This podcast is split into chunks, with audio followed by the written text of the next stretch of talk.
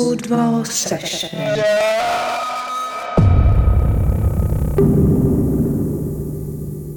День, вечер добрый. Коту. Э, у нас сегодня подвал подкаст треп номер 0 14. 14. 14. И я уже ощущаю на самом деле вот эту цифру. Ну, с каждым разом становится все сложнее и сложнее. с каждым разом становится все жарче. И С каждым разом становится все интереснее кажд- настраивать подкаст. И с каждым разом Толик все хуже воспринимает запись, он все хочет поехать домой. Скорее бы уже мы записали этот подкаст. Мы вкусно покушали перед подкастом. С Вадимом поели узбекском плов кафе. в узбекском кафе. А Толик отказался, но это было зря. Ну и Теперь рекламная интеграция. Да. Узбекское кафе, ну и мы как-то его уже упоминали или не упоминали. Не, узбекское кафе, узбекское кафе, Самса. самса. А дальше, Плов. если они нам заплатят 10 рублей, мы мы их прорекламируем, да, Если нам просто буквально порцию плова к следующему подкасту, то, ну, то без проблем. Да. Каждому подкасту. одну даже порцию на всех. Килограммовую. Даже полкилограмма подойдет. Вот, неплохо. С нами сегодня Йоши, вон там он лежит, это кот. И с нами сегодня чувак, который будет хлопать себя весь подкаст по лицу. Это Да. если у нас не будет тем в какой-нибудь раз, мы тоже Можно будет повернуться и такие, о, класс. Э, Вадим, которому недавно исполнилось чуть больше лет, чем раньше. «М, Я, кстати, не знаю, сколько тебе лет. Это не важно. Ну, какая разница. Ну да, и я, Артем. Рукой показал. Мне скоро исполнится чуть больше, чем раньше, поэтому... Вот. На самом деле ощущается, что я после работы, я не могу так быстро и много говорить. А что, на работе очень разговариваешь или что? Да, я, кстати, на работе много разговариваю. А вы не разговариваете на работе? Не, я-то очень много разговариваю на работе. Я прям иногда даже устаю разговаривать. А зная меня, как бы это довольно тяжело. Мне иногда даже хочется помолчать после работы. Блин, я жду, когда мы с работы переедем в новый офис, а мы будем работать возле Комаровки. Я надеюсь, что это все слышно. Конечно, слышно. Мы будем работать возле Комаровки, и я жду этого момента, когда наконец можно будет выйти. Так ты, может, будешь меня звать, и мы будем с тобой вместе Да, встречаться можно на Комаровке. шаурму поесть. И там, не знаю, медовичку, и а ты ел картошку. шаурму там у француза? У француза нет. А ты ел француза? Ну ты француз. Блин, ребята, вы очень много пропустили. Какого француза там ты говоришь? Француз готовит шаурму, и при этом, ну, он сам не Где он, француз. на крытом... ры- Ну, понятно. Но он дает еще к шаурме бесплатный чай. Ну, там многие дают бесплатный чай, А, чтобы да? ты пошел именно у них шаурму брать, Ну, а не у других. ладно. Но у него Особенно вкусно. вечером. Но у него вкусно. Так что А вот почему перееду... француз? Ну, потому что француз. Ну так ты же говоришь, что он не француз. Ну, заведение у него французское. Это что, на крытом рынке, что ли? Но со стороны ближе к парковке, где Лидо. Что за материал? Я проверял, есть ли у меня этот мешочек. В общем, в общем, о чем сегодня потрепимся для разогревчика? Для разогревчика мы трепимся про э, какие-то любимые фильмы в детстве в контексте того, что в детстве обычно все очень любят, ну, есть такой, наверное, стереотип, что дети любят, когда в фильме хлещет кровища, когда там много жестокости, драки, что-то такое, что ты обычно в других местах не видишь. И мы из этого плавно переходим к Тарантино. Ага. Слушайте, я помню мой самый, самый первый вс- вспоминающийся, самый ра- ранний фильм. Мгм. Много я слов самый сказал. Нормально. Я Главное, самый, не типа. самый, самый. Э, был, эм, по-моему, он назывался «Младенец на прогулке». И весь сюжет фильма был очень странный. Там, Можно это все включать. там, там младенец, там младенец просто сбежал из дома. А, нет, его похитили сначала. И У богатой семьи хотели, чтобы за него отдали выкуп. Но он от этих грабителей убежал. А там прям реально чувак, который ходил просто на руках и ногах. Ну, так настолько мелкий. И он-то просто по всему Нью-Йорку, короче, там гоняет через зоопарк, там через всякие фонтаны, он там на, строи- на стройке какой-то высокоэтажной тусуется. И почему-то все это происходит таким образом, что грабители получают за это люлей каждый раз. Они там то В духе пытаются- один в дом? Один Да, дома? да, вот в духе один дома. И причем, что мне кажется, даже актеры какие-то похожие были. И вот это вот самое, наверное, такое вспоминающееся пятно из моего из моей юности. А еще был, еще был, ну, конечно же, Король Лев. У меня Это- был Король Лев на кассете, и я любил смотреть его вот это «Я мамба уэй». Или когда он там типа... Мне даже был на кассете с таким переводом этим вот. Симба, Симба, сюда. Ну, у тебя был такой перевод? Да, все, блин, все были тогда, все тогда были переводы. Я забыл, как, кстати, фамилия этого чувака, который переводил. Там было два основных. Но вот этот самый был самый крутой, его больше всего запомнили, он больше всего фильмов перевел. И насколько я помню, я читал как-то интервью, что он этот голос сделал не специально, а, и что вот эта вот штука, что когда ты слушаешь там какой-то какой перевод, и он запаздывает, и там уже какая-то другая сцена, а он допереводит, оказывается, была потому, что он много реплик переводил прямо на лету. Ну, насколько я знаю, это переводилось так, что он смотрел первый раз фильм в первый раз, делал себе пометки, Да, а второй да. раз он уже на лету переводил. Сразу переводил, да. То есть он поверху, реально на основную дорожку поверху писал сразу свой перевод. Из-за этого это позволяло поддерживать какой-то, ну, ну куда ты пошел? Ну не надо, оставайся. Юж, с нами, Юж, оставайся. Юж. Из-за этого он, благодаря этому, он мог поддерживать такой бешеный темп, когда нужно было 500 миллиардов переводов делать за раз. И Мгм. сейчас он нам тут все эту запись порушит.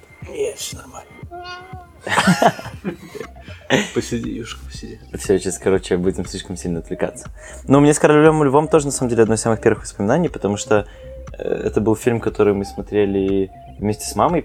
Ну, это довольно большая редкость. Я никогда вообще с родителями особо ничего не смотрел. Мы в кино никогда не ходили вместе. Ну, вернее, мало ходили вместе. Мы ходили в основном с братом, и родители с нами ходили. Это прям были какие-то такие выделяющиеся случаи. Мне кажется, я могу вспомнить все разы, когда я с родителями смотрел что-то или ходил в кино. Ой, И- Я помню, мы с отцом постоянно ходили. Ну, он водил нас, э, школьников, во всякие кинотеатры смотреть «Властелин колец», там, «Гарри Поттера». Уже до 18 не пускали, да? А я не Или помню. потому что он в кинотеатре Слушайте, работал. а у, ну, у нас еще были такие кинотеатры, у нас не было никаких крупных кинотеатров, таких, что прям, знаешь, типа сеансы там вот в такое-то время. Мгм. У нас было, были очень маленькие камерные кинотеатры. Как раньше был э, кинотеатр в столице на первом этаже, который назывался, Был, был. «Синема», что-то там, или... Ну, он был крошечный. Да, он был очень маленький, там было очень много залов, и вот у нас было очень много таких вот Так и там полнометражный фильм показывали? Да. Я думал, это был такой, как Не, ну там показывали больше всего больше всяких артхаусных фильмов в то время и показывали какое-то неформатное кино. Но в моем детстве в такой кинотеатр можно было прийти, если у вас, например, там пришло человек 10, вы могли просто заказать любой фильм, и тебе поставили его. Пираты. Да, и, короче, ты смотрел то, что ты хочешь, как бы, в принципе. Не, Короля Льва я просто смотрел, это, наверное, одна из моих первых кассет, которые специально для меня были куплены в детстве. И я помню, как мы смотрели с мамой этот фильм. Она причем сидела на полу, что-то делала, я даже вот не помню, чем-то как была занята и смотрела. Ну, а я просто смотрел. И я в том возрасте смотрел на как бы, кино просто как на картинку, особенно на мультик. Просто Мгм. на Ну, картинку. я, правда, не понимал очень Ты смысла. что, ты даже не плакал, когда отца Так вот, Симбы... я помню, ну, отца Симба. Отца Сим- отца Симба э, немножечко покалечился. Короче, ну, я вообще я не понимал в том возрасте смысл, или так я смотрел, что я не понимал смысла. Я просто смотрел на меркающие картинки. И в один момент я э, как бы сижу, Сидит у него слюна течет. типа того. И я сижу и смотрю, что мама плачет, сидит. И я как бы такой, блин, что такое, Надо что тоже случилось? поплакать. Как бы что произошло? И мама, видимо, поняла, что я как бы тупой пока что. И просто сказала мне, ну вот я скучаю по папе, он в командировке тогда был. Ну и меня удовлетворило это объяснение. Причем здесь король лев, да? Ну я вот почему-то помню, я, я правда не знаю, А, в ну каком возрасте же я отца был. Симба, он же уходил там от э, своего сына куда-то там. Я не знаю, в да. каком это в какой-то момент был, когда э, отец Симбы умирал, либо когда, извините за спойлеры, к 25-летнему фильму, Э, или в тот момент, когда Симба вот приходил там вот этим голосом из неба. Да, Вот. Но потом я помню, что я пересматривал... В тот момент, когда ты в детстве смотришь фильм, и ты не понимаешь сюжета, ну, как бы из-за того, что ты слишком маленький. Вернее, тот момент, когда ты пересматриваешь фильм, и ты впервые понимаешь сюжет, что происходит? и ты вс- вспоминаешь свои ассоциации с этим фильмом, которые не завязаны еще на сюжет, и что ты испытывал. И что мама говорит, что папа в отпуске. Ой, в этом командировке. И это, конечно, полная дичь.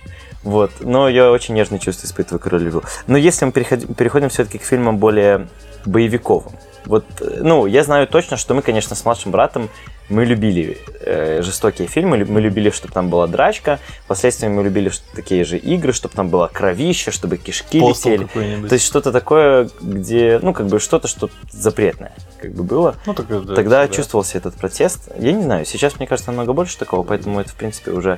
То есть уже изобретено PG-13 э, насилие, которое выглядит э, ничуть не хуже. Ну, слушай, либо ты просто этого уже перенасыщивал, ну, ты это все уже испытал на себе, ты все это попробовал, и тебе уже не так интересно.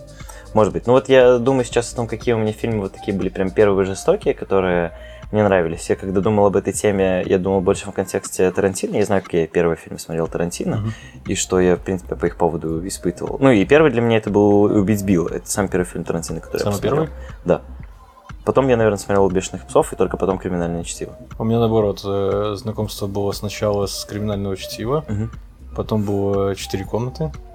Мгм. э, Ну, «Четыре комнаты» он не полностью Тарантино. Потом был э, «Бешеные псы». И потом только был «Kill Bill». Мгм. Это был четвертый фильм, который я смотрел. Ну вот, а видишь, у меня был, наоборот, первый. Возможно, из-за того, что он был на тот момент самый новый, потому что Ну, Kill Bill да. это начало 2000-х. Да, да, да. Это Но я его точно не в кино современный. смотрел, я его смотрел дома. Я не помню даже как, на чем я его Ну, Я помню, что я смотрел Kill Bill, и ну, для меня это был просто вот какой-то такой трэш-боевик. Да, То есть, да. как бы я не знаю, может, стоит его сейчас пересмотреть, и, возможно, что-то будет. Я пересматривал, и мне понравилось, но это реально трэш-боевик с такими А. довольно чопорными спецэффектами, Ну, которые да, очень да, сильно да, режут глаз. Ноги летают, там всякие Ну, знаешь, на фоне сейчас, э, раз уж мы просто про Kill Bill заговорили, на фоне «Однажды в Голливуде» я совсем недавно посмотрел интервью Тарантино BBC, Мгм. и там репортер спрашивал у Тарантино как раз-таки много про влияние Тарантино на поп-культуру. И они, в частности, рассмотрели очень много примеров, когда сцены из «Убить Билла» воспроизводятся... Ну, вот эта там сцена с пельмешками, по-моему, это с второй части э, «Убить Билла», воспроизводятся в огромном количестве других фильмов, э, там, в том числе даже в этом, ой, э, в «Кунг-фу Панде».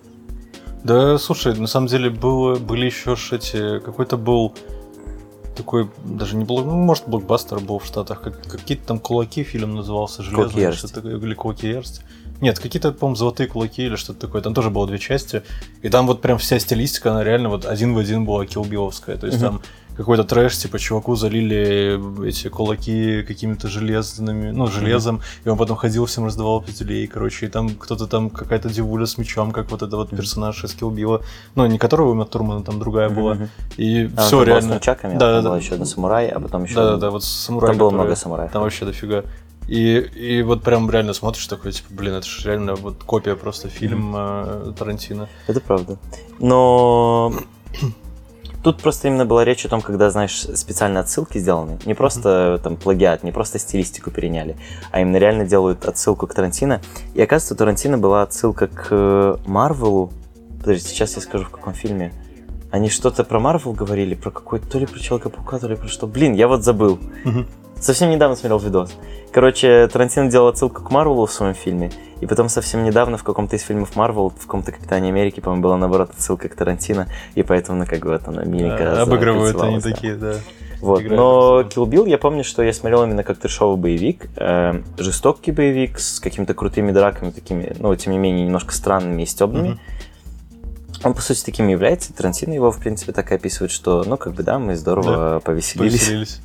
Э, И Ну, я его однажды в пересматривал... Голливуде тоже как бы в конце здорово повеселился, в принципе. Вот, но я его пересматривал, ну так, не то чтобы недавно, уже несколько лет назад.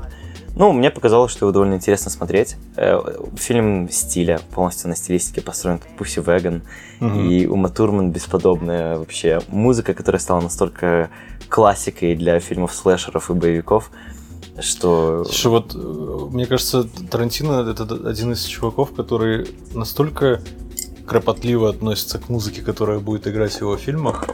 Потому что любой его фильм, когда я смотрю, я прям понимаю, что музыка подобрана очень в духе, ну, типа, происходящего, э, в духе времени, ну, кроме Джанга Освобожденного, когда он там заюзал всякий рэпчик и все остальное, но это, опять же, мне кажется, какой-то такой полустеп был с его стороны. Но и вот, когда я ходил на последний фильм однажды в Голливуде, мы к нему как раз и подходим, ну, будем подходить, я, когда начали, начались э, эти начальные титры, ну, там заголовки фильмов, там кто играет, я понял, что у него у всех фильмов есть очень крутое понимание графического отображения вообще культуры и графического отображения истории.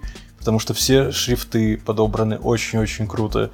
Они Мгм. прям вот соответствуют тому, что ты видишь. Мгм. Все там а, логотипы какие-то, все, что ты видишь на экране, там, ну, как бы где-то там постеры какие-то появляются или еще что-то. Оно все настолько красиво. Мгм. И настолько вот как-то в его стиле, и что я даже подумал, что, блин, я хочу посмотреть вообще все заставки с его фильмами и посмотреть, как бы, есть ли какие-то вообще одинаковые черты его шрифтов.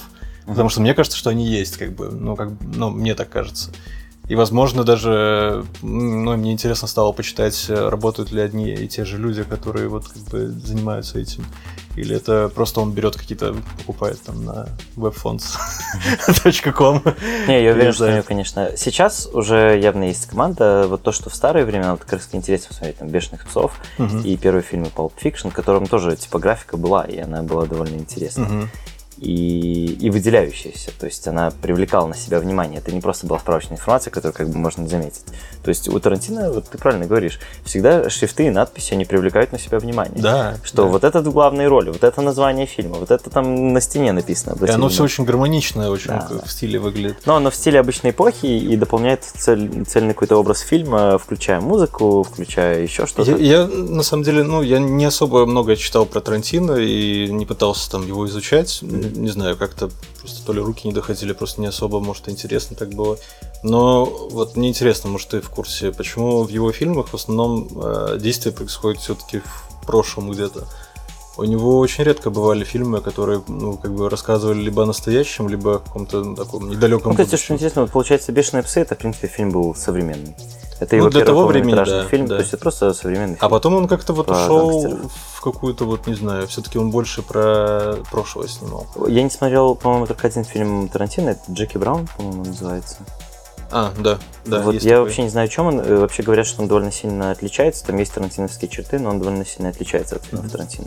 Слушай, ну я бы сказал, что однажды в Голливуде тоже ну, отличается. Прям Ну от вот мы поговорим о такого- том, отличается или нет, и Мгм. какие там общие черты есть. Я согласен, что в нем есть отличия, действительно.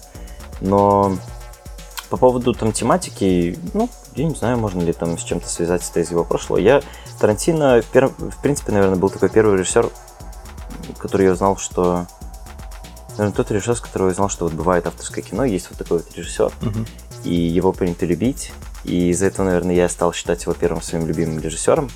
Я сейчас не могу сказать, что это мой любимый режиссер, но в то время я пересмотрел все, что, все до чего я мог дотянуться. Тарантиновского. И я, правда, посмотрел все фильмы, которые вот на тот момент были, кроме Джеки Браун. И потому что там что-то, я так понял, что там нету резни, и какой был интерес тогда смотреть. Вот. Э, И я считал его своим любимым режиссером, мне очень нравилось. Я- про него читал и пытался разобраться, какое у него там прошлое, с чего он начинал. Он довольно вообще интересный режиссер, потому что у него нет фильмового образования, потому что как бы в Да, Штатах это я помню, это дочитал.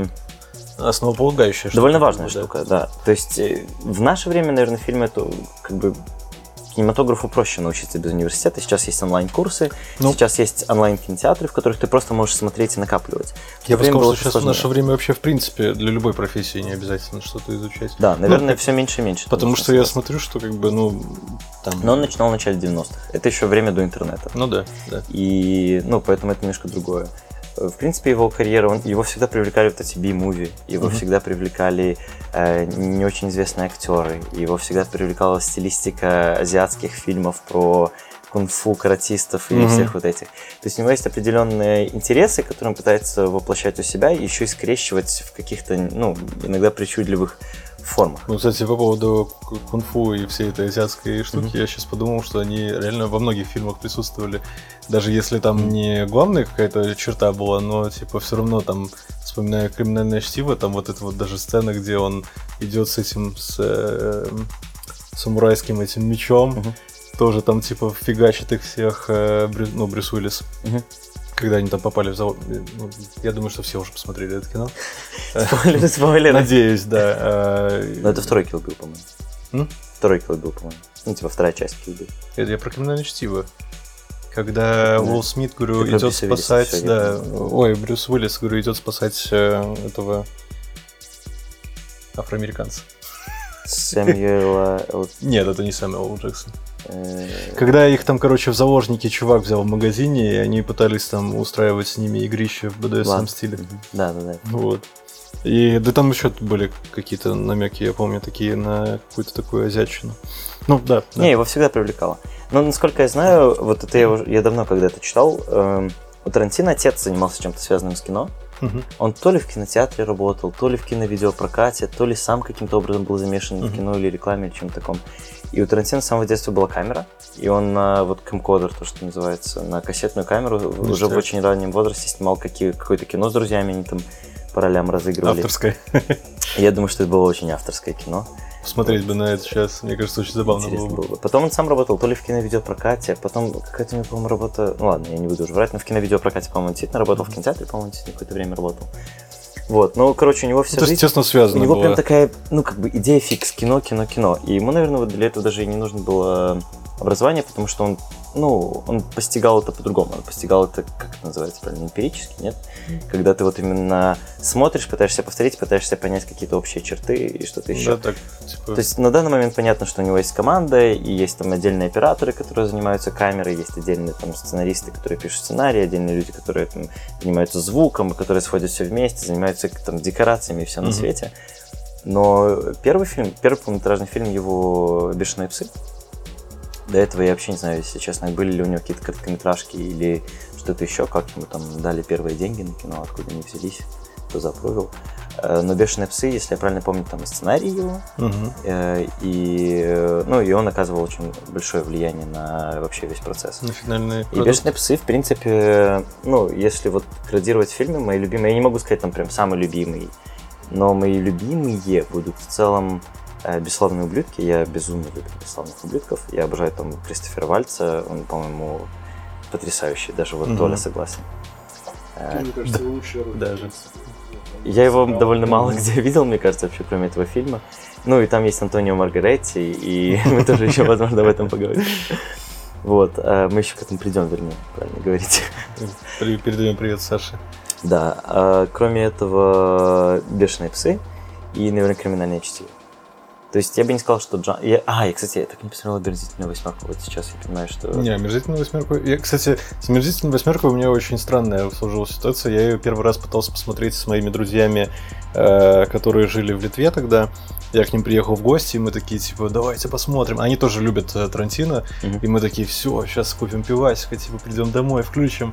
Короче, мы купили пивасика, выпили пивасик, включили, и где-то через 20 минут после начала фильма я понял, что я начинаю отрубаться, а подруга Катя, она просто уже такая, типа, медленно голову такая опускает.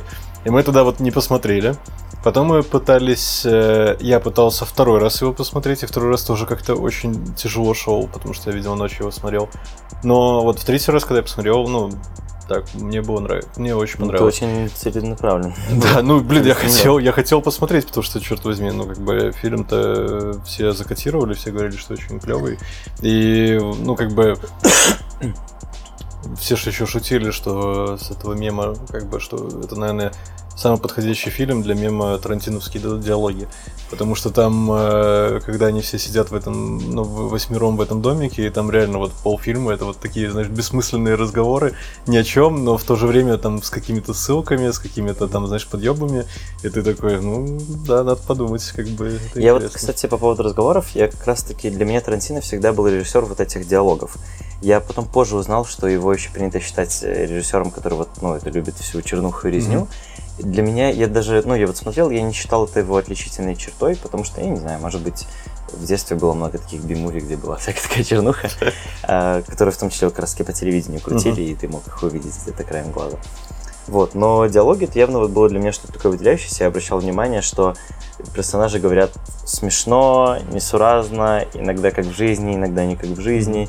Этот супер знаменитый в «Бешеных псах» разговор про чаевые, я его вспоминаю, мне кажется, каждый месяц вообще своей жизни. Я каким-то образом вспоминаю разговор про чаевые, то, как они спорили там. Он, кстати, очень за- запоминается. Ну, то есть, как бы вы посмотрите. Это самое начало фильма. Да, вы посмотрите один или да, даже один раз, вам даже второй раз не надо, и вы реально запомните его на всю жизнь просто. Вот. Ну и тоже, опять-таки, и внимание к деталям. Всегда то внимание на какой-то там раскладной ножичек э, в бешеных псах, то вот этот вот Pussy Wagon, как ты запомнишь, это прям название каким шрифтом там написано. Вот это всегда было, шрифты и все остальное, это, конечно, фишки его Ну, вот, очень да, выделяющиеся. графический язык у него очень интересный. А это все взято полностью из Бимули. Ну, Мгм. то есть это, это, этим не отличались никогда фильмы первого эшелона. То есть такие явно слишком бросающиеся в глаза шрифты, Мгм. это же отвлекает тебя от кино, это не Ну да. круто. То есть это наоборот такой скорее супер поп, ультра поп, мега поп, мегазорд, Мега-ультра. мега ультра. Вот. э, Ну и давай плавно тогда переходить уже к однажды в Голливуде. Давай. Давай. давай. Ну, Ну, я посмотрел позже всех этот фильм. Ребята уже все оценили. Толик, наверное, смотрел и Никто ничего не писал в чате в этот момент с кинотеатра, как он обычно это делает. Ребята, если вы сидите в кинотеатре и у кого-то загорается телефон в середине зала, знаете, это возможно Толик. Даже не в середине, а в конце. Если там заменил у кого-то звонок, он не то чтобы вырубил этот звонок, а решил поговорить и сказать, да, давай быстро, я в кино. Это тоже, скорее всего, Толя. Сегодня будет батла, ребят. Э, Если видите, что кто-то записывает видеосообщение в Телеграм, то это тоже, скорее всего, Толя. И делает звуки странные. Не, ну, без шуток, вот мне казалось, э, еще до того, как говорить о каком-то сюжете, о чем-то еще, ну, фильм очень как бы вовлекающий, очень интересно его смотреть, от него не хочется отрываться. Но я хочу сказать, что он... Ну, этот фильм, он не оставил никого равнодушным, и реально очень много людей поделились на два лагеря. Те, кто сказали, что это увлекательно, Мгм. ну, то бишь, почти все мы, как бы, э, из, и наши, ну, в смысле, из Ну, нашего короче, окружения. всякие. И есть люди, которые, ну, там, на работе у меня люди, которые говорили, что, типа, ну, такое, да, типа, я там смотрел фильм, мне понравилась только концовка. Ну вот э, просто передо мной тоже сидели ребята, э, их какая-то довольно большая компания была, ну, судя по возрасту, какие-то такие околошкольники. И Мгм. тоже два парня сидели просто в телефонах, им настолько было нечего делать, им настолько было скучно видео смотреть. Они просто рабочий стол, вот, ну, как бы, знаешь, в разные стороны скроллили, заходили в какие-нибудь прилаги, смотрели, типа, до сих пор ничего нового не появилось, сворачивали. И вот я это смотрел, ну, над ними сидел, думаю, блин, ну... Причем они уходили и заходили, по-моему, они, по-моему, два раза уходили, два раза вернулись. Причем второй раз уходили очень надолго, минут на 10 и вернулись. И Мгм. потом еще сидели в телефон пялись. Блин, тоже я, я я пошел на, на просмотр, еще был э, заболевший очень, ну, у меня были билеты, и я где-то спустя 2 часа и там 20 минут примерно, я так захотел в туалет, но я так не хотел уходить с, с просмотра, и я просто вышел и такой, быстрее бы, быстрее бы, дойти до туалета, типа, ну, а, А, там ну еще... вышел. А там еще Silver Screen с Галилео, там же надо спускаться типа на второй этаж, чтобы сходить в туалет. И я такой, типа, блин. И у меня еще все течет, нос, там все это. Но я пришел, благо ничего такого супер прям ужасного не И пропустил. не описался. И не описался, да, это главное. тоже Это, главное. Но когда я возвращался, кстати, к сидению, я видел женщину, которая вот так вот была. И мне кажется, вот ей прям очень понравился фильм.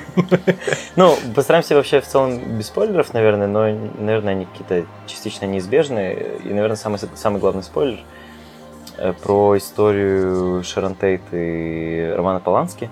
Мгм. Э, Тут, наверное, важный момент, что я поговорил тоже очень много с людьми, которые посмотрели фильм. Все с очень разными эмоциями э, вообще с него выходили.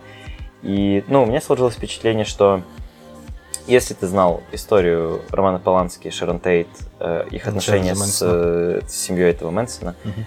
то и знал вообще о секте Мэнсона, знал о том, чем они занимались, где они жили, чем они прославились, кто такой Мэнсон, то фильм, ну, как бы тебя держит в напряжении, тебе интересно, ты понимаешь мелкие отсылки, ты понимаешь, что когда Мэнсон появляется там на секундочку на экране, что сейчас что-то будет, ты все время ждешь, ждешь, ждешь, и потом ты этого не получаешь, ты от ты этого шел на- испытываешь какой-то облом, Мгм. но ты понимаешь, что вот Тарантино как бы меня провел. Ага. А когда ты не знаешь, чего ждать, ты просто понимаешь, что как бы так ничего, как бы, ну, норм. Но тут, но тут другая есть э, э, как бы сторона. Э, Есть много людей, которые шли, знали, типа, Мгм. что там будет, но при этом им тоже не понравилось. Ну, были такие. Ага. Э, Ну, ты вот, кстати, шел на просмотр, ты знал, о чем будет самая главная история? Да, я знал. А вот другая тема в том, что я не знал. Ну, типа, я специально вообще не читал никакие т- там обзоры. Я не... Ну, я посмотрел какой-то из трейлеров, помню, там давным-давно еще, там Мгм. полгода назад, когда первый выпуск. Но мне кажется, правда скучно смотреть, если ты не Ну, понимаешь... э, не, мне было не скучно, но для меня было самое приятное ощущение, что когда я вышел после, ну, там, вот просмотра, я сначала, ну, мы такие идем, я говорю, блин, я вот что-то не понял, а вот этот Мгм. чувак, который приходил к ним, ну, к Полански, это... Я такой, елки-палки, я думаю, кто это был? Это ж Чарльз Мэнсон, типа. И потом, знаешь, такой, да это ж семья была, типа, да, а, так это ж эта история. Ну, и типа, и мне, мне даже как-то, знаешь, намного было приятнее после просмотра понять, Ну, ну, знаешь, понимаю, обсудить это, типа, что, и обдумать это все, и понять, вот догадаться, что это, а, так вот к чему. Потому что я шел такой, что он его показал-то там на две минуты, и этот чувак Так пропал. вот, а с другой стороны, когда ты знаешь, и ты вылавливаешь, ты ждешь эти моменты, потому что ну вот когда же оно все будет, когда оно закрутится, как в итоге получится, какая будет интерпретация истории Тарантино, почему они пришли убивать Шерон Тейт. И вот, наверное, они по ошибке зайдут в этот дом, наверное, они порешат и тех, и тех, типа, что ж будет, что ж будет. И в итоге, как бы тебя обламывают, что вообще, ну, все в порядке, это просто как бы сказочка. То вот тут ты такой, типа, ох, Тарантино, ах, негодяй, как бы, вот всех провел. Всех Я, провел, конечно, да. очень удивлен, что, правда, никто не заспойлерил. То, что, ну, типа, ребята, не ждите, этого не будет. Вот, но когда ты ничего не ждешь, ну, мне кажется, реально из-за этого немножко скучнее, потому что ты не совсем понимаешь, что происходит. Не знаю, ну, Но- мне сама история была, ну, как бы, я да, смотрел историю, тут мне все нравилось. держится настолько сильно на Ди Каприо, Брэди, Брэди, Вот, Брэди Питте. Да, ну вот мне, кстати, кажется, что больше держится на Брэда Питте. На Брэде Питте. Я, кстати, согласен. Я скорее согласен. То есть, конечно, Ди Каприо у него шикарная роль. Она и комедийная, и серьезная, и, И- пародийная. И трагикомеди... ну, трагикомичная на самом деле. Ну, да, то что, есть, да, на самом деле. Ну, Потому что он вроде как и играет, э, ну, там играет очень такого знаменитого и серьезного чувака, но в тот же момент ты понимаешь, Нужно что он на закате на закате, карьеры. да, и вот это вот его там все эти эмоции, типа ты смотришь на Даже это, скорее не на закате карьеры, а скорее в на закате не взлетевшей по-настоящему Ну да. карьеры, потому что только телевизионная звезда, киношная звездой он так и не стал. И да, Брэд Питт, конечно, бесподобен. Марго Робби, наверное, намного меньше, чем я, в принципе, ожидал ее будет в этом Мгм. фильме. Но она тоже прекрасна. Сцена, когда она идет в кино смотреть на фильм про Да, себя. про себя, да. И там постоянно Да, да, там смотрят такие на кадры. реакцию. Я уже столько гифок видел, которые, правда, я думаю, можно и стоит использовать, потому что они очень смешные и очень в ситуацию подходят. Вот, но на людях все держится, на актерах все держится. Я, честно говоря, удивлен все равно, даже Тарантино. Тарантино уже, ну, как бы это огромное имя. Наверное, сейчас не самое большое имя в Голливуде. Но собрать такой Так каст, что Что прямо и Ди Каприо, удавалось. и Брэд Питт, и Марго Робби. Но Марго Робби у него впервые. То есть Ди Каприо и Брэда Питта можно хотя бы списать на то, что, ну, они снимались у Тарантино, они его любят, они ему верят, они Подожди, а когда Брэд Питт снимался? в «Бесславных ублюдках». А, точно. И, наверное, Блин, не я вообще... Бесславно. Бесславно. Только «Бесславно». По-моему, да. А Ди Каприо, кроме Джанго, где еще снимался? Могу только в Джанго. Только в Джанго, да. Ну вот, Ну вот он короче, их свел, как бы. ну, то есть Ди Каприо и Брэд Питт, получается, оба снимались у него, э, поэтому, ну, как бы здорово. Слушай, ну Брэд Питт, я, я вот, не знаю, я просто вышел из кинотеатра и такой, типа, Брэд Питт красавчик, конечно. Блин, да вообще, Он вот, вообще такой красавчик. Но у него, правда, видно вот по шее, вот именно по шее почему-то видно, что он старый. Ну, в смысле, вот эта Ну, дряблая кожа. да а вот в целом не он вообще еще тело такое прям вообще. я И вот эта сцена, типа, где он залазит на крышу и обязательно да, да, снимает себе рубашку. И я такой, типа, ну да, конечно, только так можно чинить эту антенну. Я сегодня, когда ставил себе светильник новый в туалете, такой, да. Только мне даже в туалете невозможно нормально снять себя, наверное, одежду, если что маленький. Э, Но э, держится, конечно, все на актерах. Это основной вообще драматургический такой момент, потому что они и шутят, и двигают сюжет вперед, и не шутят. Эм, Кстати, милый момент, что получается, ну, Тарантино же любимая актриса Ума Турман. Ну, Мгм. Какое-то время была, я не знаю, сейчас так оно это или нет. Но Ну, Тарантино просто- фанател от Умы Турман. У них, по-моему, там роман был, Да, и да, по да. слухам был роман. В общем, А сейчас же там-. Да-да-да, что так говорят. Ну, а сейчас же получается, что там играла девушка из Stranger Things. Э, Это дочка Умы Турман. Ну да. Вот, и получается, теперь у Тарантино снялась уже в какой-то маленькой киношной роли дочка Умы Турман. Возможно, это, кстати, первая роль в кино. Потому что в Stranger Things у нее все-таки роль Ну, там э, такая, сериальная, да. да. А, не, ну у нее серьезная довольно роль сериальная. Ну, в смысле, что все равно это сериал, типа, это не фильм. Но это сериал, да, и не фильм. Да. Вот поэтому интересно, это вообще ее первая роль в кино или нет. Она все равно очень второстепенная, но мило, что получается Мгм. Тарантино теперь снимает дочку Умы Турман, уже как бы пошло следующее поколение. А А, сколько Тарантино лет, кстати, уже? Кстати, 64-го года. 64 года? Вот мы А, ну, недавно на работе смотрели, то есть 55 65 лет. Но по теории Саша он как бы уже давно должен быть в гробу. Ну, я думаю, это последний его фильм. А, ну, кстати, ведь Тарантино говорил о том, что он собирался снять, э, если я правильно помню, 9 фильмов. И он говорил о том, что если этот фильм будет успешен, то будет его последний фильм. А, это девятый. Вот, и мне интересно, ну, как бы, интересно будет скор- эффект Скорпион. Я тоже хотел сказать, Скорпион сейчас будет. Типа, ну, ребята, вот как бы еще один прощальный. Ну, вот мы недавно обсуждали на работе Вроде с коллегами. Девятый фильм Тарантино это. Ну, Э. Девятый полнометражный, его собственный фильм. Когда Не, полностью может, его 13, фильм. если считать еще там, Ну, там, например, «Четыре комнаты» — это не фильм Тарантино. Режиссер это собственный фильм? Ну, вообще, да. Режиссер. Ну, подожди, он может быть, 13 еще. знаешь, в том числе режиссером. То есть Ну «Четыре да. комнаты» он один из режиссеров, но это не его фильм. Возможно, считается вот то, что то, когда написано «A movie by». Ну, короче, первый его фильм, ну, это я еще читал, что был день рождения моего лучшего друга. Это считается его первым фильмом, он не выпущенным остался, но его вроде выпустили в 2000-х годах. До этого на Википедии написано, что в 83 году он еще фильм снял, «Неразлучники в неволе», но о нем вообще никакой. Ну, то есть это еще докоммерческая какая-то, видимо, эпоха. вот день Мгм. рождения моего лучшего друга, видимо, была предъява. А «Бешеные псы» какой год? 93-й? 92 92 Ну, по сути, это первый его такой фильм, который должен был выстрелить. Я, ребята, пропустил самое важное в этом фильме. Когда я, видимо, в этот момент жевал сопли, Мгм. когда прозвучала фамилия Маргаретти. Да там, когда про Италию. Когда он звонил ему по телефону и говорил, нет. Э, Когда была такая заставка с постерами фильмов, и рассказывали о том, э, где, ну, типа, когда прошло какое-то время, э, у Ди Каприо выр- выросли длинные волосы, и мы А, узнали, всё, что он теперь в Италии, и да, вот да. перед этим рассказывали, где он там в Италии успел посниматься, в И там фильмах. было про И Маргарет. один из фильмов А, был вот Антонио я тогда как Маргарет. раз таки в туалет и ушел. Возможно. вот. Я в туалет ушел и пришел, Это как... и пришел, когда они уже типа вдвоем с Брэдом Питом э, поехали в бар отмечать, что типа, ну как бы он перестает с Брэдом Питом типа дальше тусоваться. Не, это было раньше. Ну, ладно, короче. Ну, короче, какой-то кусок, да, я пропустил. То есть это уже конец, когда они пошли Ну, ближе, в да, бар ближе праздновать. Ну, это же как раз после того, как он уехал в Италию, он, типа, потом вернулся, и вот они поехали праздновать. Да, да. Ну, получается, в Италии- там просто был постер, э, один из фильмов, не вестерн, по-моему, кстати, э, что вот это фильм by Антонио Маргаретти. Ну, это, конечно, Тарантино очень смешно, потому что шутка... Вот интересно, сколько еще там таких мелких шуток, то есть явно мы ее знаем, потому что Антонио Маргаретти — это мой Ну любимый режиссер.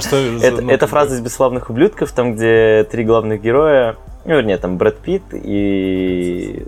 Ну, да, в итальянском, в этом, в немецком э, фашистском кинотеатре они разговаривают с фашистами, представляются итальянцами, и они Ну с да, ужасным акцентом говорят, что типа я Маргарет. Антонио Горломи. Нет, не Антонио, а как-то Горломи, Горло- короче. Горломи. Потом вот этот Горломи. вот второй говорит, что он Доминик Ди Антонио... Коко. Да, Антонио Мара- Марагаретти. И вот третий, да, Доминик де Коко. Доминик де Коко красивее Вообще, всех говорит. да, Да, у он него вообще. типа даже можно было поверить. И вот Вальц с них угорал. Ну вот, С них очень смешно угорал, потому что, ну что, ну такой, о, да-да-да, да-да-да. Это А он сам еще по-итальянски Да, говорил, да, точно. да. Блин, но Вальц там... э, Я недавно, маленькое отступление, недавно смотрел э, хорошее видео, хорошее видео на канале ЧБУ, э, русскоязычный канал, про кино. Э, Мне просто YouTube порекомендовал, э, что в «Бесславных ублюдках» как бы Тарантино стебет вообще, в принципе, очень многие фильмы, потому что у него самый умный, самый ловкий именно злодей. Кристофер Вальц, он всегда ситуацию держит под контролем, он самый, правда, умный, он все держит, э, он Мгм. все просчитывает на много-много шагов вперед, Ну да. и никого нет ловчее, хитрее его. То есть, да, в конце его все-таки перехитрили, но ты весь фильм понимаешь, что как бы Вальца, Вальц непобедим. То есть он знает обо всех все, Ну да. у него все через такие тонкости, он там специально знает, что у этой Шашанны, что она еврейка, он ей заказывает десерт, который он знает, что она не сможет есть из-за того, что там что-то не кошерное. То есть там вот в таких вот маленьких деталях все-все-все, и он вот проводит Ну, прям такое воплощение реально зла какого-то такого прям хитрого. Да, но мерзкого. очень расчетливого Ну, такого. не знаю, он такой, ну ему сожалеешь, его жалко. Но это такой человек, который просто преуспел в этом аппарате. Он, Мгм. скорее всего, преуспеет в любом аппарате просто благодаря своим, ну... Его под конец фильма уже не воспринимаешь как какого-то зверя, если честно. Ну, его начинаешь Да, сожалеть. ну потому так в этом-то это- и есть развитие сюжета И фильма, это да. очень круто сделано. То есть сначала кажется зверью, а потом... А потом, да, начинаешь Ну, чувствовать что-то. Короче, поэтому очень советую, там 15 минут видос ЧБУ, канал э, про... Я добавлю, постараюсь в ссылке не забыть, Мгм. а то потом очень сложно вспомнить. Вспомнить, о чем, О чем мы говорил, рекомендовали, да. да. Но вот тоже про BBC-шное интервью я тоже постараюсь найти.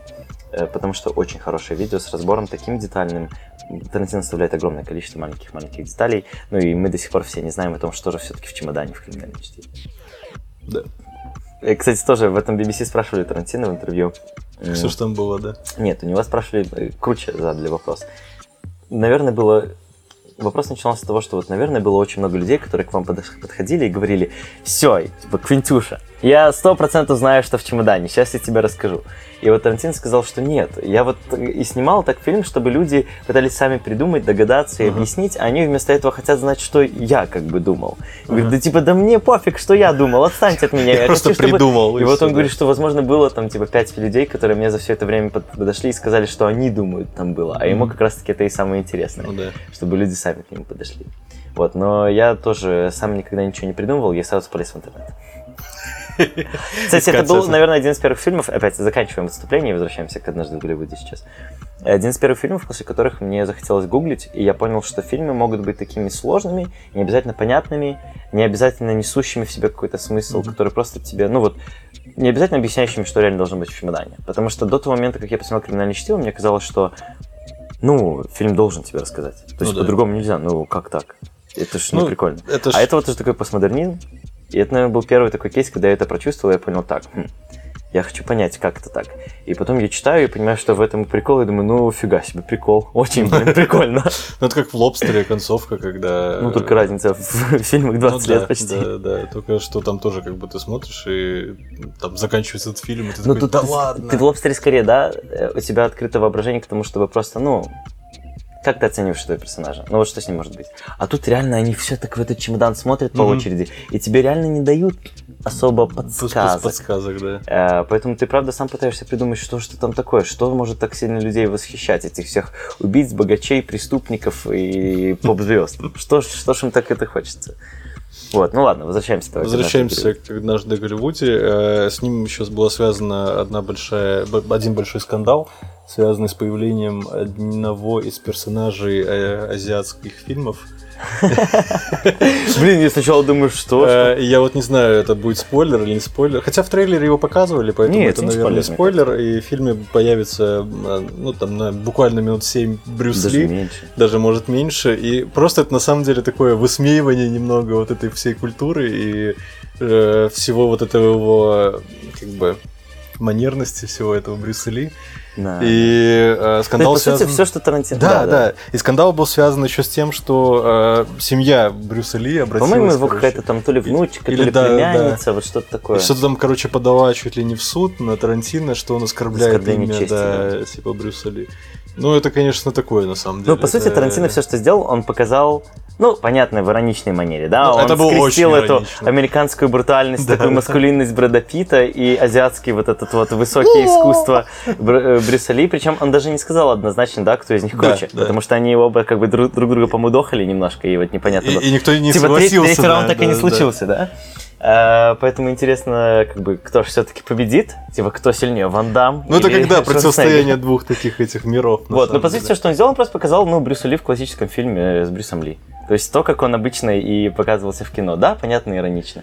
Но момент смешной. Я на нем смеялся очень сильно, мне было, Я, правда, я очень угорал, когда он там И- запрягал эти речи, там ходил, типа, Да, все да, про да. искусство, там, типа, это надо Я убивать сначала думал, людей. что это Виктор Цой.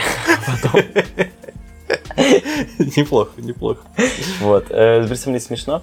Ну да, там кто-то даже в суд подавал, но мне кажется, уже какой-то... Наоборот, скорее э, такой амаш к Брюсу Ли, что он действительно в то время был в Голливуде, что он был большим именем, и на него смотрели разины фрты, хоть он был как бы странный по тем временам Причем, еще причем человек всем было на Голливуда. него интересно смотреть, ну, как бы, и как он, и сути, был один из, ну, и со не многих стороны- больших актеров, выходцев из Азии в Голливуде. Ну, Это кроме было еще Джек- начало, А, хотя. Джеки Чан позже, наверное, чуть был. То есть там же речь идет о конце 50-х, начале Ну да. 60-х. Это еще время, когда вот это все не пришло в Голливуд. Это действительно начало. То есть азиатское кино еще не пришло, в принципе, в Штаты в таком...